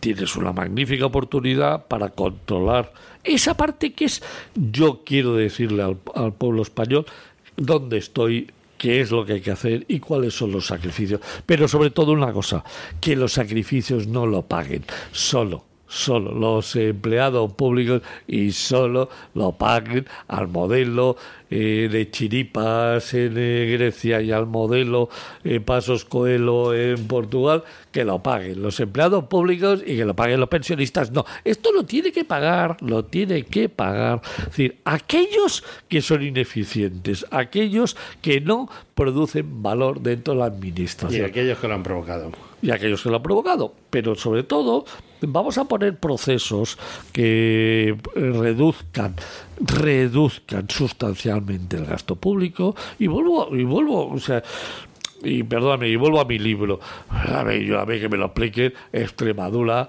que tiene un 37% de exclusión eh, social y de pobreza, resulta que tiene eh, un empleado público por cada 20 por cada 20 habitantes. Oiga, Perdóneme usted, dedique el dinero no a pagar salarios, dedique usted el dinero en hacer proyectos empresariales y que generen riqueza. No, hombre, no, no me haga usted la, la, la, del trilero. Pues... Trile, trile, trile, sí, ¿qué hago? Coloco, es decir, aquí, es decir, a mucho empleado público y simultáneamente tengo un 37% de exclusión social y de pobreza. No, hombre, no, no, eso es el socialismo, no, no, pero es que salgamos de una pajolera del socialismo y del comunismo, vayamos a la realidad, vayamos a la realidad de que si queremos que Extremadura sea una región que genere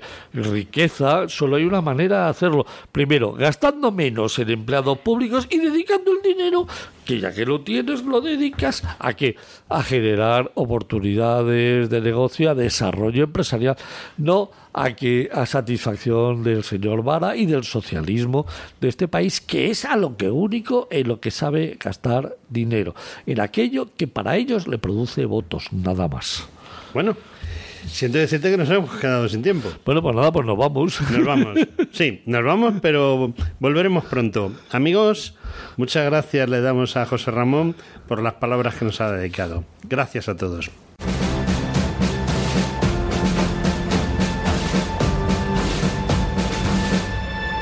Hola, buenas noches amigos. Estamos en tiempo de entrevista. Estamos con alguien que es imprescindible ya en este programa, nuestro asesor eh, policial, nuestro asesor de seguridad, que es el gran Ricardo Ferris. Buenas noches, Ricardo.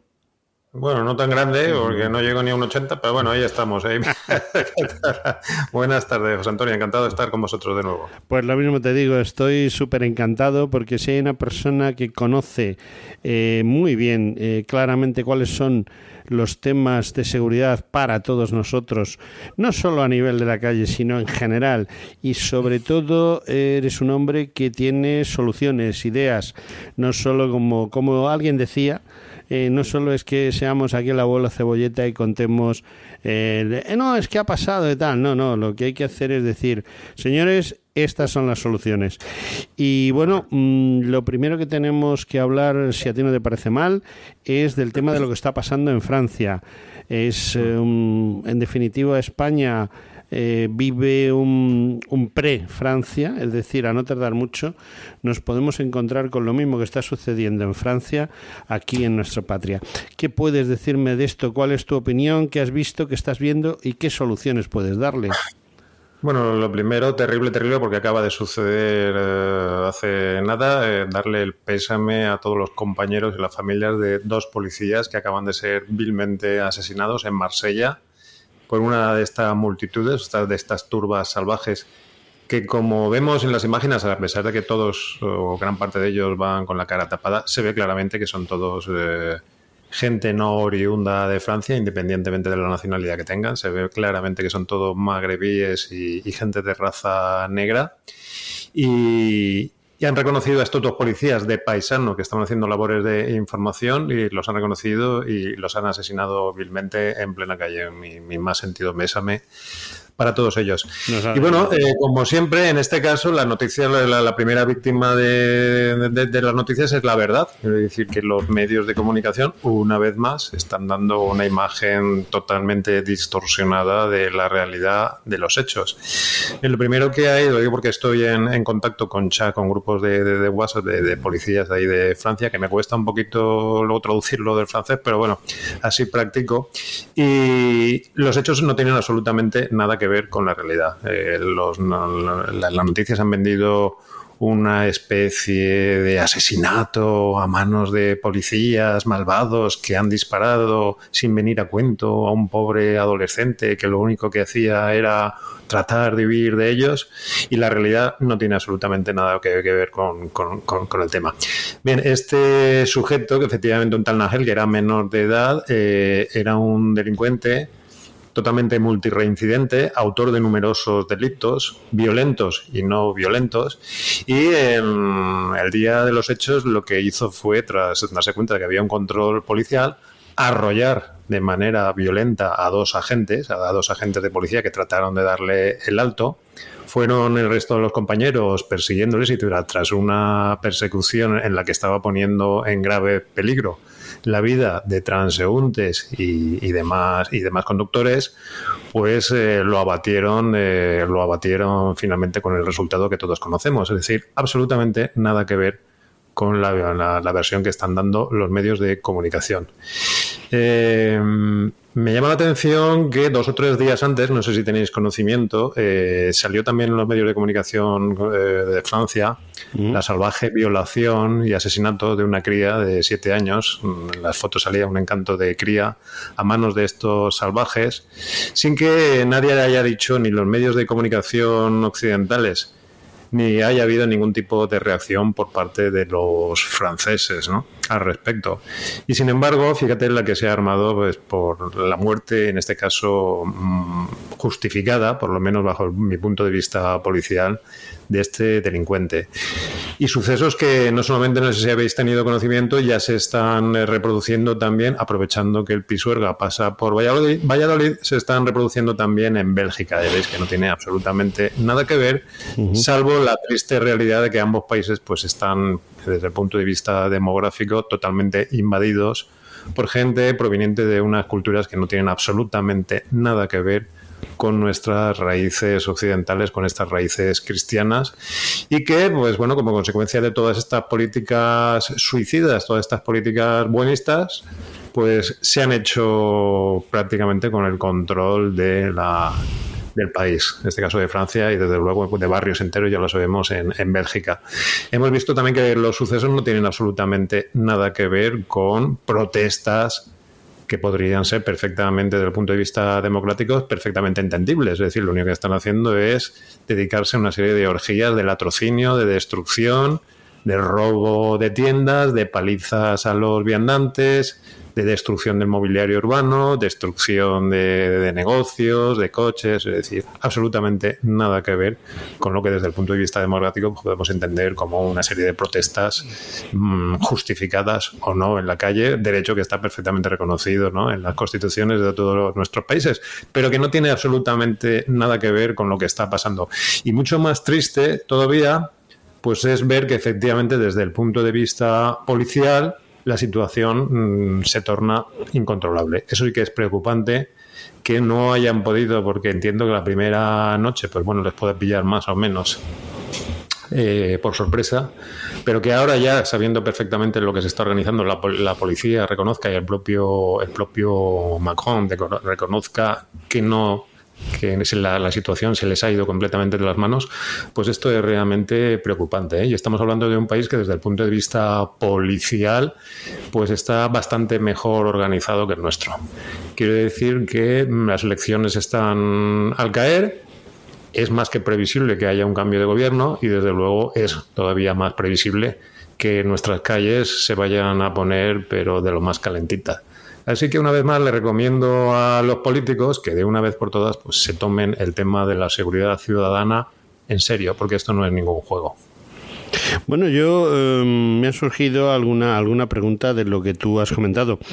Eh, yo entiendo que la gente, eh, sí, pueden salir personas a la calle en un momento en plan turba descontrolada, en un sitio, en un lugar y hacer determinadas acciones.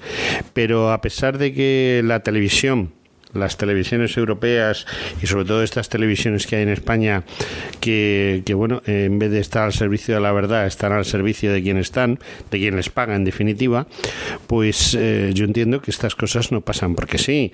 Es decir, hay una organización, esto posiblemente estuviese preparado desde mi punto de vista desde hace algún tiempo, eh, perfectamente estructurado qué es lo que iba a pasar y qué es lo que iba a suceder y lo único que quien esté detrás de todo este asunto ha tenido que hacer es esperar a que haya algo que justifique. realmente no existe esa justificación, pero ellos dicen que sí lo justifica y lancen a unas turbas perfectamente organizadas a la calle. ¿Estoy muy lejos de la verdad?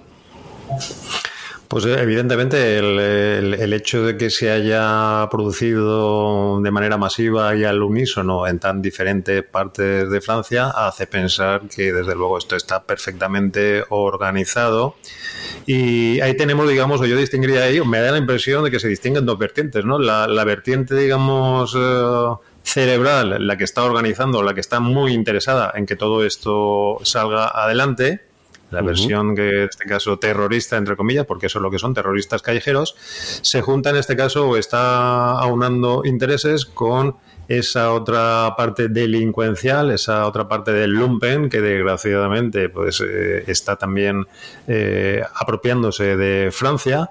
De manera que todas estas bandas callejeras que están proliferando, y no solamente en Francia, hemos tenido ocasión de ver cómo ahí mismo en Madrid pues estáis comprobando que prácticamente no hay día sin, desde el punto de vista sangriento, sin que haya acuchillamientos por parte de bandas similares y sin que la respuesta policial pues sea la más adecuada. Es verdad que ha habido muchos detenidos, pero eso no sirve absolutamente de nada porque vemos que gran parte de ellos, lo estáis viendo también las imágenes de Francia, pues son menores. Y una vez más, pues con esta terrible ley del menor que tenemos la desgracia de padecer desde hace décadas en nuestro país, pues es un instrumento más al servicio de la acción de estas mafias estas mafias juveniles que no son eh, más que la antesala de lo que luego serán pues verdaderos delincuentes hechos y derechos y que van a seguir asolando nuestras calles. Yo veo aquí, varios peligros. Eh, hay un peligro para mí muy importante y es, eh, primero, todas las, las, emisoras de televisión que yo he comprobado al mediodía porque eh, no, no, veo la televisión porque me guste, sino porque no me queda más remedio para saber qué dicen ellos. Entonces, em, he visto que ellos han tratado de justificar en todo momento eh, el inicio de, de, lo que ha sucedido y han hecho algo que desde mi punto de vista creo que es erróneo o creo que no sé si la culpa es de, la, de las televisoras o la culpa es em, del propio gobierno francés. Es decir, eh, la actuación de que nos cuentan las televisiones españolas o europeas es que eh, ese policía que ha pegado un tiro y ha matado a un, a un delincuente, pues ha sido detenido y, está encarcelado y, con eso esperaban que cambiase la situación en las calles. Eh, yo creo que eh, como cambia la situación en las calles no es precisamente eh, poniéndose de rodillas frente a, a los agresores, sino demostrando que tú tienes la capacidad de imponerte y que la justicia mm, la harás o no en el momento que sea oportuno y siempre y cuando sea oportuno. Es decir, actitudes como la de Margaret Thatcher cuando sucedió lo de Gibraltar, que salió diciendo, sí, sí, eh, en las fuerzas especiales han matado a estos terroristas porque yo lo he ordenado, no es la misma que la del señor Macron bajándose los pantalones diciendo, pues, em, sí, sí, este hombre ha matado a, a este pobre chaval, a este pobre chaval, como decían en alguna televisión, y, bueno, pues lo metemos en la cárcel. Mm, por Dios, em, no sé, eh, creo que la actitud de Macron no es la más adecuada, ¿no? No, no, en absoluto. Y además, yo ya te digo, en los grupos de WhatsApp siguen diciendo que también en este tema están mintiendo. Simplemente se ha procedido a abrir, como en todos los casos, ¿eh? porque todas las fuerzas y cuerpos de seguridad, aquí en España sucede exactamente lo mismo, son extraordinariamente duros a la hora de investigar cada vez que hay cualquier tipo de incidente, independientemente del resultado, en el que se tienen que utilizar las armas de fuego lógicamente lo primero que tienes que hacer es hacer una, una comparecencia, un atestado explicando pormenorizadamente qué es lo que ha pasado, luego se investiga, pero vamos, de cabo a rabo, absolutamente por parte de policía científica, toda esa actuación con declaraciones de los compañeros, asistencia in situ de, funcionarios de policía científica para asegurar que todo lo aseverado por el compañero pues responde desde el punto eh, de vista de, las pruebas o se corresponde a la realidad. Y te os puedo asegurar que el cuerpo de las policías en general son los cuerpos menos corporativistas que conozco, es decir, son extraordinariamente duros a la hora de analizar pormenorizadamente este tipo de situaciones. Y en el caso de que hubiera algún tipo de irregularidad, recordemos que los funcionarios de policía, al revés que el resto de los ciudadanos, estamos eh, sujetos a una doble responsabilidad, porque tenemos por una parte la responsabilidad disciplinaria, administrativa, interna de nuestro propio cuerpo, que es dentro del, del mundo funcionarial, tanto la Policía Nacional como la Guardia Civil, pues la más dura de todas, y luego tenemos también, lógicamente, estamos sujetos, como igual que el resto de los ciudadanos, a la responsabilidad penal. Es decir, que tenemos en este caso un doble castigo, administrativo y penal. Y, por supuesto, la primera obligación de cualquier gobierno que se precie es la de, en el caso de que se haya producido una actuación conforme a derecho, defender a sus funcionarios y especialmente a los funcionarios que como en el caso de la policía pues tienen que tomar decisiones dificilísimas y de las que depende o las que puede depender no solamente tu vida, sino la vida de compañeros, de terceras personas, de víctimas e de inocentes, y tienen que tomar una serie de decisiones en escasas milésimas de segundo. Las situaciones luego es muy fácil analizarlas fríamente en un despacho, al abrigo de la calefacción o del aire acondicionado y teniendo en cuenta, eh, utilizando un montón de horas, de días y de meses para analizar qué es lo que se habría podido o no se habría podido hacer, pero la realidad, cuando trabajas como policía en la calle y te enfrentas a una situación de este tipo, de enorme tensión y de enorme responsabilidad, eh, como situaciones de este tipo, es totalmente diferente. Fíjate que aquí en España se hicieron unas. Con, se llevó a miembros de la escuela judicial de aquí de España, a futuros jueces, que todavía no habían terminado su formación y estaban, estaban pendientes de terminar su formación para ser de su periodo de prácticas, para ser nombrados jueces, y se les llevó a un túnel de simulación que habían traído también, eh, los, eh, lo habían traído de Norteamérica, y que simulaba, pero desde el punto de vista virtual, lógicamente, pero con un realismo apabullante, pues situaciones de tensión como la de este tipo, es decir, ataques, por ejemplo, de, delincuentes con cuchillo, etcétera, etcétera. Se les ofrecía a los jueces una pistola y una defensa y bueno, se les sometía o se les eh, a esta inmersión, digamos, virtual en máquinas simuladoras de este tipo claro, cuando tenían que actuar, pues absolutamente todos acababan disparando, matando a inocentes, matando a testigos, matando a tal, ¿no? Entonces quiere decir que, imagínate, ya estamos hablando de una máquina virtual, ¿no? Simulación, y se ponían tan nerviosos que eh, acababan eh, matando, disparando a todo el mundo, menos a quien deberían haber disparado, utilizando las armas cuando no debían, etcétera, etcétera.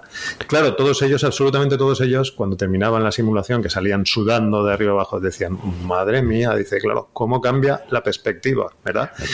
Y le recordamos, bueno, pues recordar que esto no es más que una mera máquina de simulación. Imagínate en la calle, cuando tienes que atravesar, y tú lo sabes mejor que nadie, yo lo sé, que tú has estado en situaciones también incluso peores eh, en, el marco de situaciones de guerra, o sea que tampoco te lo tengo que explicar. Pero sí que hay que explicárselo no solamente a los jueces, sino al resto de la población y especialmente a esos periodistas de, despacho que al contrario que tú, pues no han salido nunca de, del abrigo de ese aire acondicionado y se atreven a juzgar o se atreven a decir cómo deberíamos juzgar actuaciones de este tipo cuando ellos no se atreverían ni a salvar su propia vida en el caso de que fuera necesario. Es, es imprescindible, y siempre decía de, broma, pero al final eh, yo creo que esto debería dejar de ser una broma. Se ha hablado muchas veces que, o, los nostálgicos de aquella época, ¿no? Hablamos muchas veces de que deberíamos volver al servicio militar obligatorio porque desde el punto de vista formativo pues era algo realmente espectacular y muy valioso de cara a la educación de, de, los jóvenes. Pero yo siempre he dicho que sería fundamental también dentro de ese servicio militar, más que un servicio militar, un servicio policial obligatorio. Efectivamente. Es decir, que toda esta gente estuviera unos mesecitos ya no te digo actuando, pero acompañando a los policías en la calle para que vieran lo que tienen que vivir día a día, minuto a minuto, y no se atrevieran a juzgarlos de la manera que lo hacen. Es que es muy fácil ver los toros desde la barrera. Bueno, y desde la barrera te pregunto ya una última pregunta sobre lo que está pasando en Francia y que puede pasar en España mañana perfectamente, porque creo que ya hay la suficiente cantidad de gente joven, segunda y tercera generación, no ya primera, que hay un montón, sino ya incluso segunda y tercera generación, eh, que pueden causar este tipo de problemas, que es lo que está sucediendo en Francia. Es decir, eh, vuelcan, ponen por delante a los jovencitos para que se acojan a eso de que son menores de edad. ¿Qué puede suceder? Que la cosa no se pare y, y entonces ¿qué va a hacer? Eh, ¿Qué puede hacer un gobierno? ¿Sacar a los militares a la calle?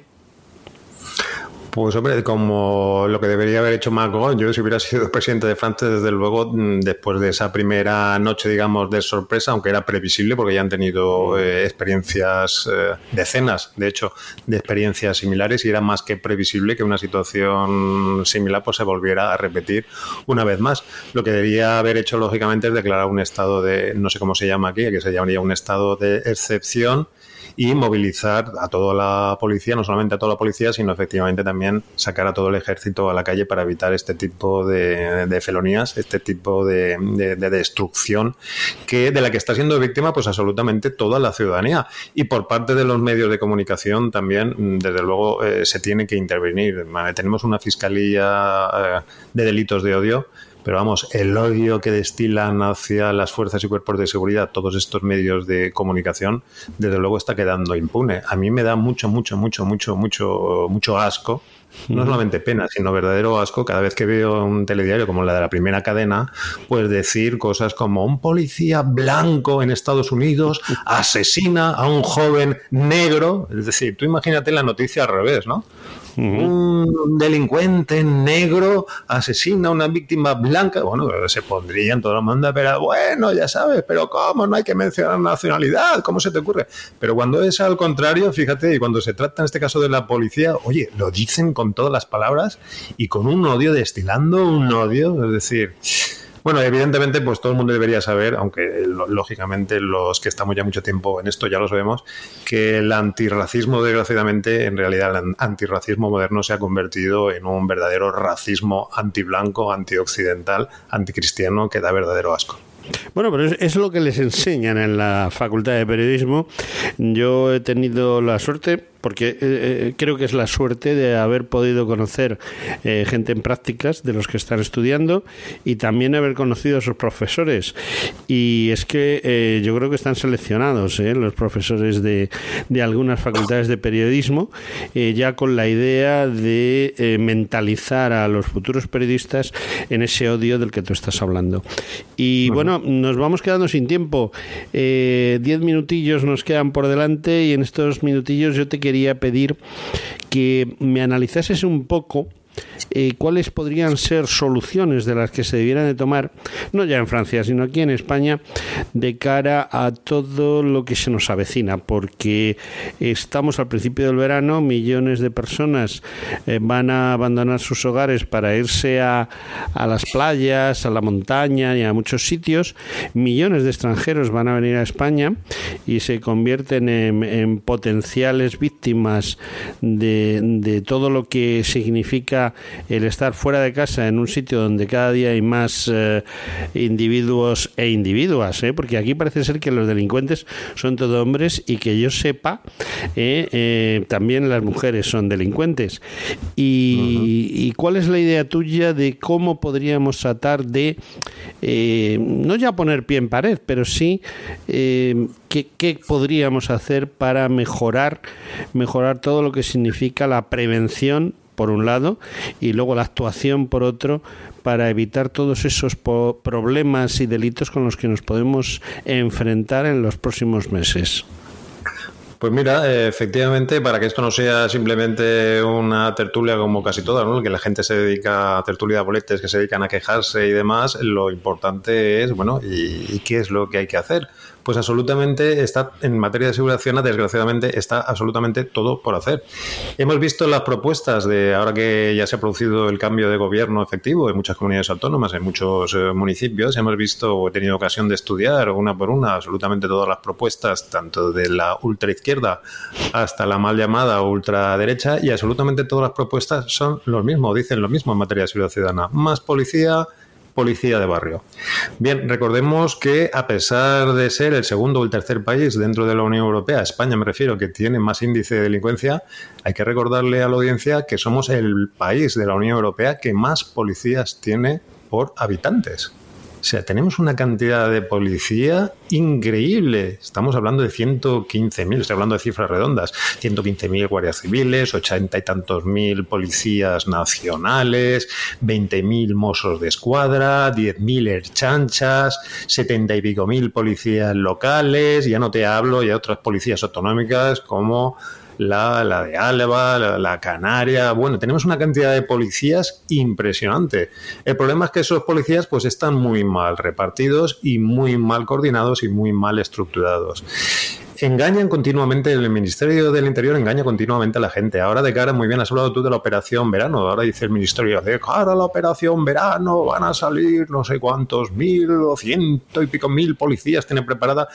Bien, recordemos que en el caso del verano pues pasa exactamente igual que con las noches o que con los fines de semana. Es decir, cuando cuanto más delincuencia hay, es decir, cuando más delincuencia se produce, que son durante las noches, tampoco hay que ser un criminólogo especializado para conocer el dato, o los fines de semana, o si hablamos de meses del año, lógicamente, en estos meses de verano, donde la población en España se ve eh, infinitamente incrementada, es cuando menos policía hay. ¿Por qué? Pues porque lógicamente los policías tienen tres meses de verano, igual que el resto de para cogerse las vacaciones, pueden elegir entre julio, agosto o septiembre, con lo cual un mínimo de, la, de un tercio de la plantilla se ve mermada. Es decir, que cuando más, cuanto más delincuencia hay en esos meses, pues es cuando menos policía hay. Pero es que durante la noche pasa exactamente lo mismo. Es decir, el 80 o el 85% de los delitos, en función de los estudios a los que se haga referencia, dicen que el 80-85% de los delitos se producen de noche. Y especialmente los fines de semana.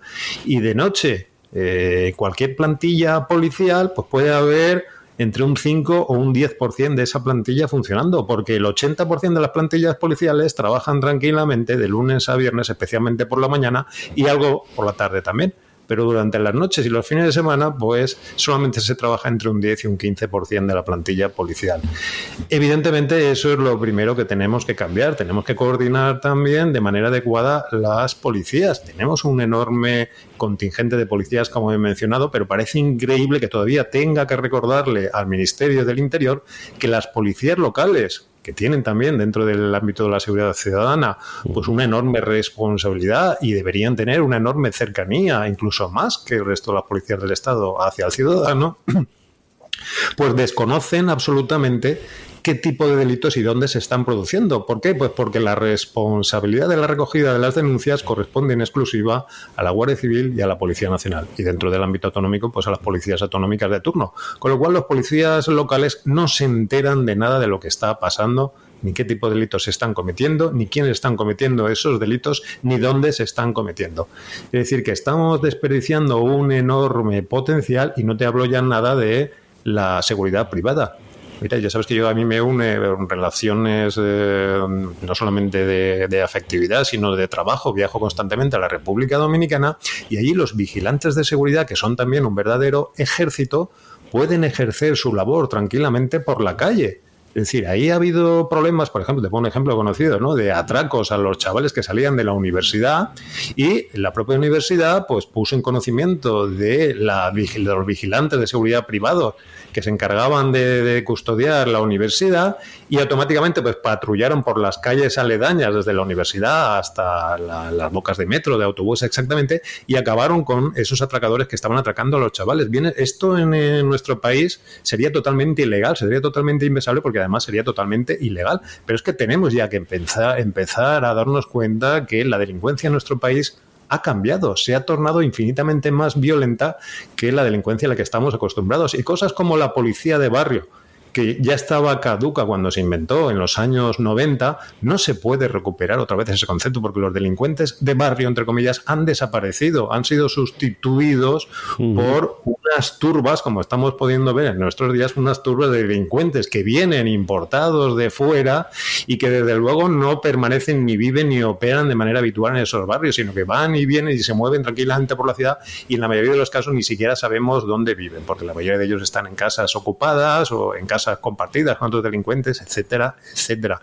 Y todo esto tiene que hacernos ver que realmente tenemos que cambiar el modelo de la seguridad ciudadana. Tenemos también, como he dicho, que variar las leyes. Esa ley del menor es totalmente infumable. No se, no se sostiene que un tío menor de 14 años pueda hacer lo que le dé la gana sin que tenga ningún tipo de responsabilidad penal y un tío, porque son verdaderos tíos, entre 14 y 18 años pueden hacer absolutamente lo que le venga en gana con un castigo penal mínimo de internamientos muy mínimos independientemente de la gravedad del delito que hayan cometido, en el peor de los casos, en lo que antes se conocía como reformatorios, que ahora distan mucho de ser reformatorios y son simplemente pues hoteles de cuatro o cinco estrellas donde se aparcan a esos nenes esperando que se hagan mayores de edad.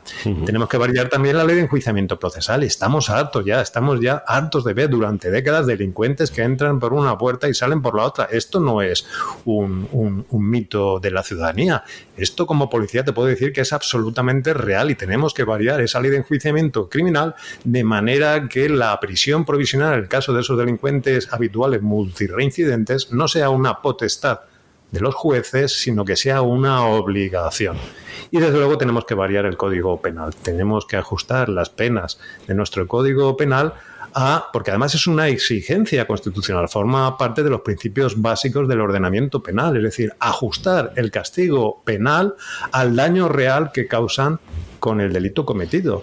Y no se puede decir que con cinco años una violación que destroza la vida, por ejemplo, de cualquier mujer, esté ya, eh, esté ya pagada, porque recordemos que de esos cinco años, de manera real, solamente se cumple entre un tercio y un cuarto de la condena. Con lo cual, ese sujeto, después de un año y medio en la práctica, va a estar ya tranquilamente por la calle eh, con capacidad para violar a otras mujeres. Y desde luego eso lo único que está forzando es a la ciudadanía a plantearse realmente si este sistema penal que tenemos merece la pena o merecería la pena tomarse la justicia por su mano. Y desde luego esto no lo podemos permitir. Desde el punto de vista democrático, la justicia tiene que adecuarse a las esperanzas de los ciudadanos para evitar que efectivamente esos ciudadanos tengan la más mínima eh, tentación de tomarse la justicia por su mano. Eso es progresismo, señores, y no toda esta basura que están, eh, están difundiendo a través de los medios de comunicación, pues los de siempre, que lo único que persiguen y están consiguiendo, desgraciadamente, es la destrucción de nuestra sociedad. Bueno, me quedan menos de cinco minutos y en esos menos de cinco minutos te voy a pedir tu opinión. Esta semana, bueno, pues como siempre, ha habido alunizajes de todos los colores y condiciones.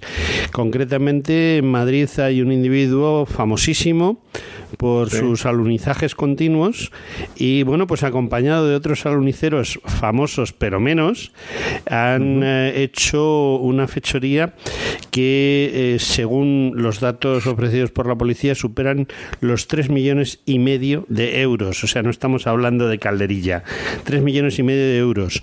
Eh, la policía ha hecho su trabajo, ha conseguido detener a estos interesantes delincuentes eh, que rondan los 18 años aproximadamente.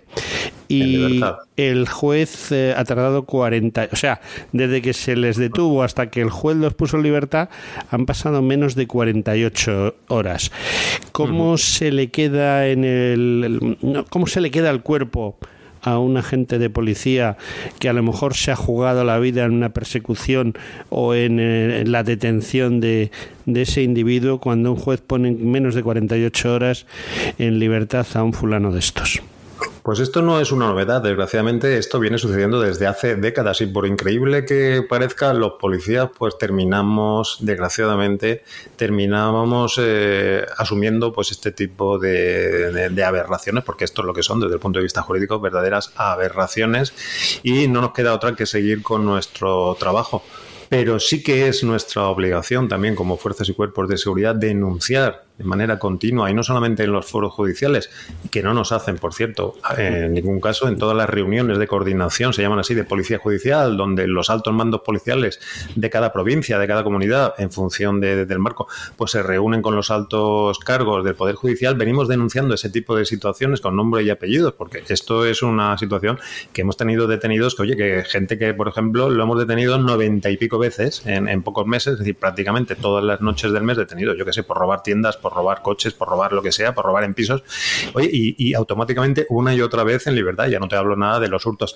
La novedad es que eh, cada vez los delitos que están siendo objeto de esta puesta inmediata en libertad eh, son más graves. Quiero decir, esto empezó con el tema de los hurtos, bueno, pues ya damos por, por hecho que los hurtos estaban en la práctica despenalizados, luego empezaron con los robos en interior de vehículo, siguieron con los robos en interior de domicilio, siguieron con los robos en interior de establecimientos, siguieron con los robos en interior de vehículos, siguieron con los robos con violencia e intimidación en los que solamente se ingresaba tal vez en el caso de que la víctima hubiera eh, sufrido lesiones gravísimas, pero gravísimas, los atentados a los policías, en los que continuamente quedan una y otra vez en libertad, y claro, lógicamente, pues esto incide desde el punto de vista de la moral, eh, incide muy negativamente, y no solamente en la visión del ciudadano que ya está eh, abdicando de esa obligación que tienen de ir a denunciar, por mucho, mucho las estadísticas criminales están creciendo de manera desmesurada, pero lo increíble es que la mayoría de delitos ni siquiera se denuncian.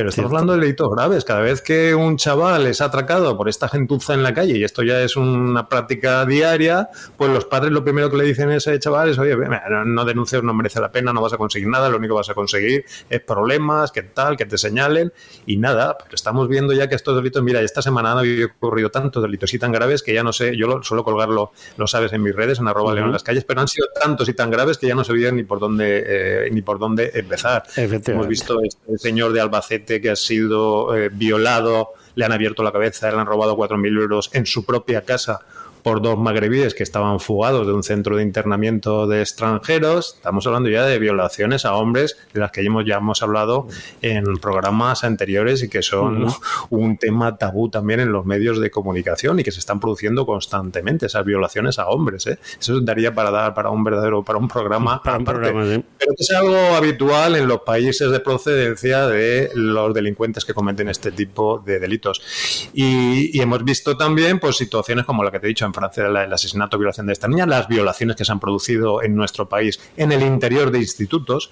algo también, o de los famosos centros comerciales, algo que vengo denunciando hace mucho tiempo. Es increíble que los directores y las directoras especialmente de esos institutos, de, esos, de estos centros de enseñanza, se empeñen en tapar, en convencer a los padres de que no denuncien delitos tan graves como agresiones sexuales. Tú fíjate, cuando tienen unos protocolos eh, extensos de actuación y lo primero que hacen es recomendarle a todos los padres que no denuncien a la policía el hecho, que ya lo arreglarán dentro del colegio y que ha propiciado que un mismo caballerete, lo habéis visto esta mañana en las noticias, por un mismo centro educativo, pues haya violado en serie a cuatro crías, una detrás de otra. ¿Por qué? Pues porque la dirección del centro no había hecho absolutamente nada al respecto. Y os puedo asegurar que esto es diario y sucede absolutamente en todos los centros de enseñanza. Esto es algo masivo, no son meras eh, actuaciones aisladas. Está sucediendo en todos los centros educativos y esto es una verdadera vergüenza y desde luego la Fiscalía debería actuar contra los responsables de estos centros porque eso es lo que están haciendo ellas a su vez, es un verdadero delito. Bueno. y eso es un delito recogido en el Código Penal, José Antonio. Eh, Ricardo, me he quedado sin tiempo. Siento decírtelo. yo sí, y yo sin palabras. Y tú sin palabras. De modo que agradecemos, como siempre, a Ricardo Ferri su presencia. Le emplazamos, porque todavía nos queda algún día antes de las vacaciones de agosto, y le emplazamos para, para que hablemos un poquito más, porque tenemos por ahí unas elecciones pendientes y bueno, pues sus comentarios pueden ayudarnos, pueden ayudarnos a orientar a la gente hacia un voto en el cual la gente utiliza la cabeza para pensar y no sean hooligans. Ricardo Ferris, muchas gracias por tu presencia. Pues nada, encantado de estar con vosotros una vez más. Gracias por invitarme y feliz fin de semana dentro de lo que cabe. vale, pues muchas gracias, Ricardo. Un abrazo, amigo. Vamos, Antonio, un abrazo. Espero que os haya gustado. gracias.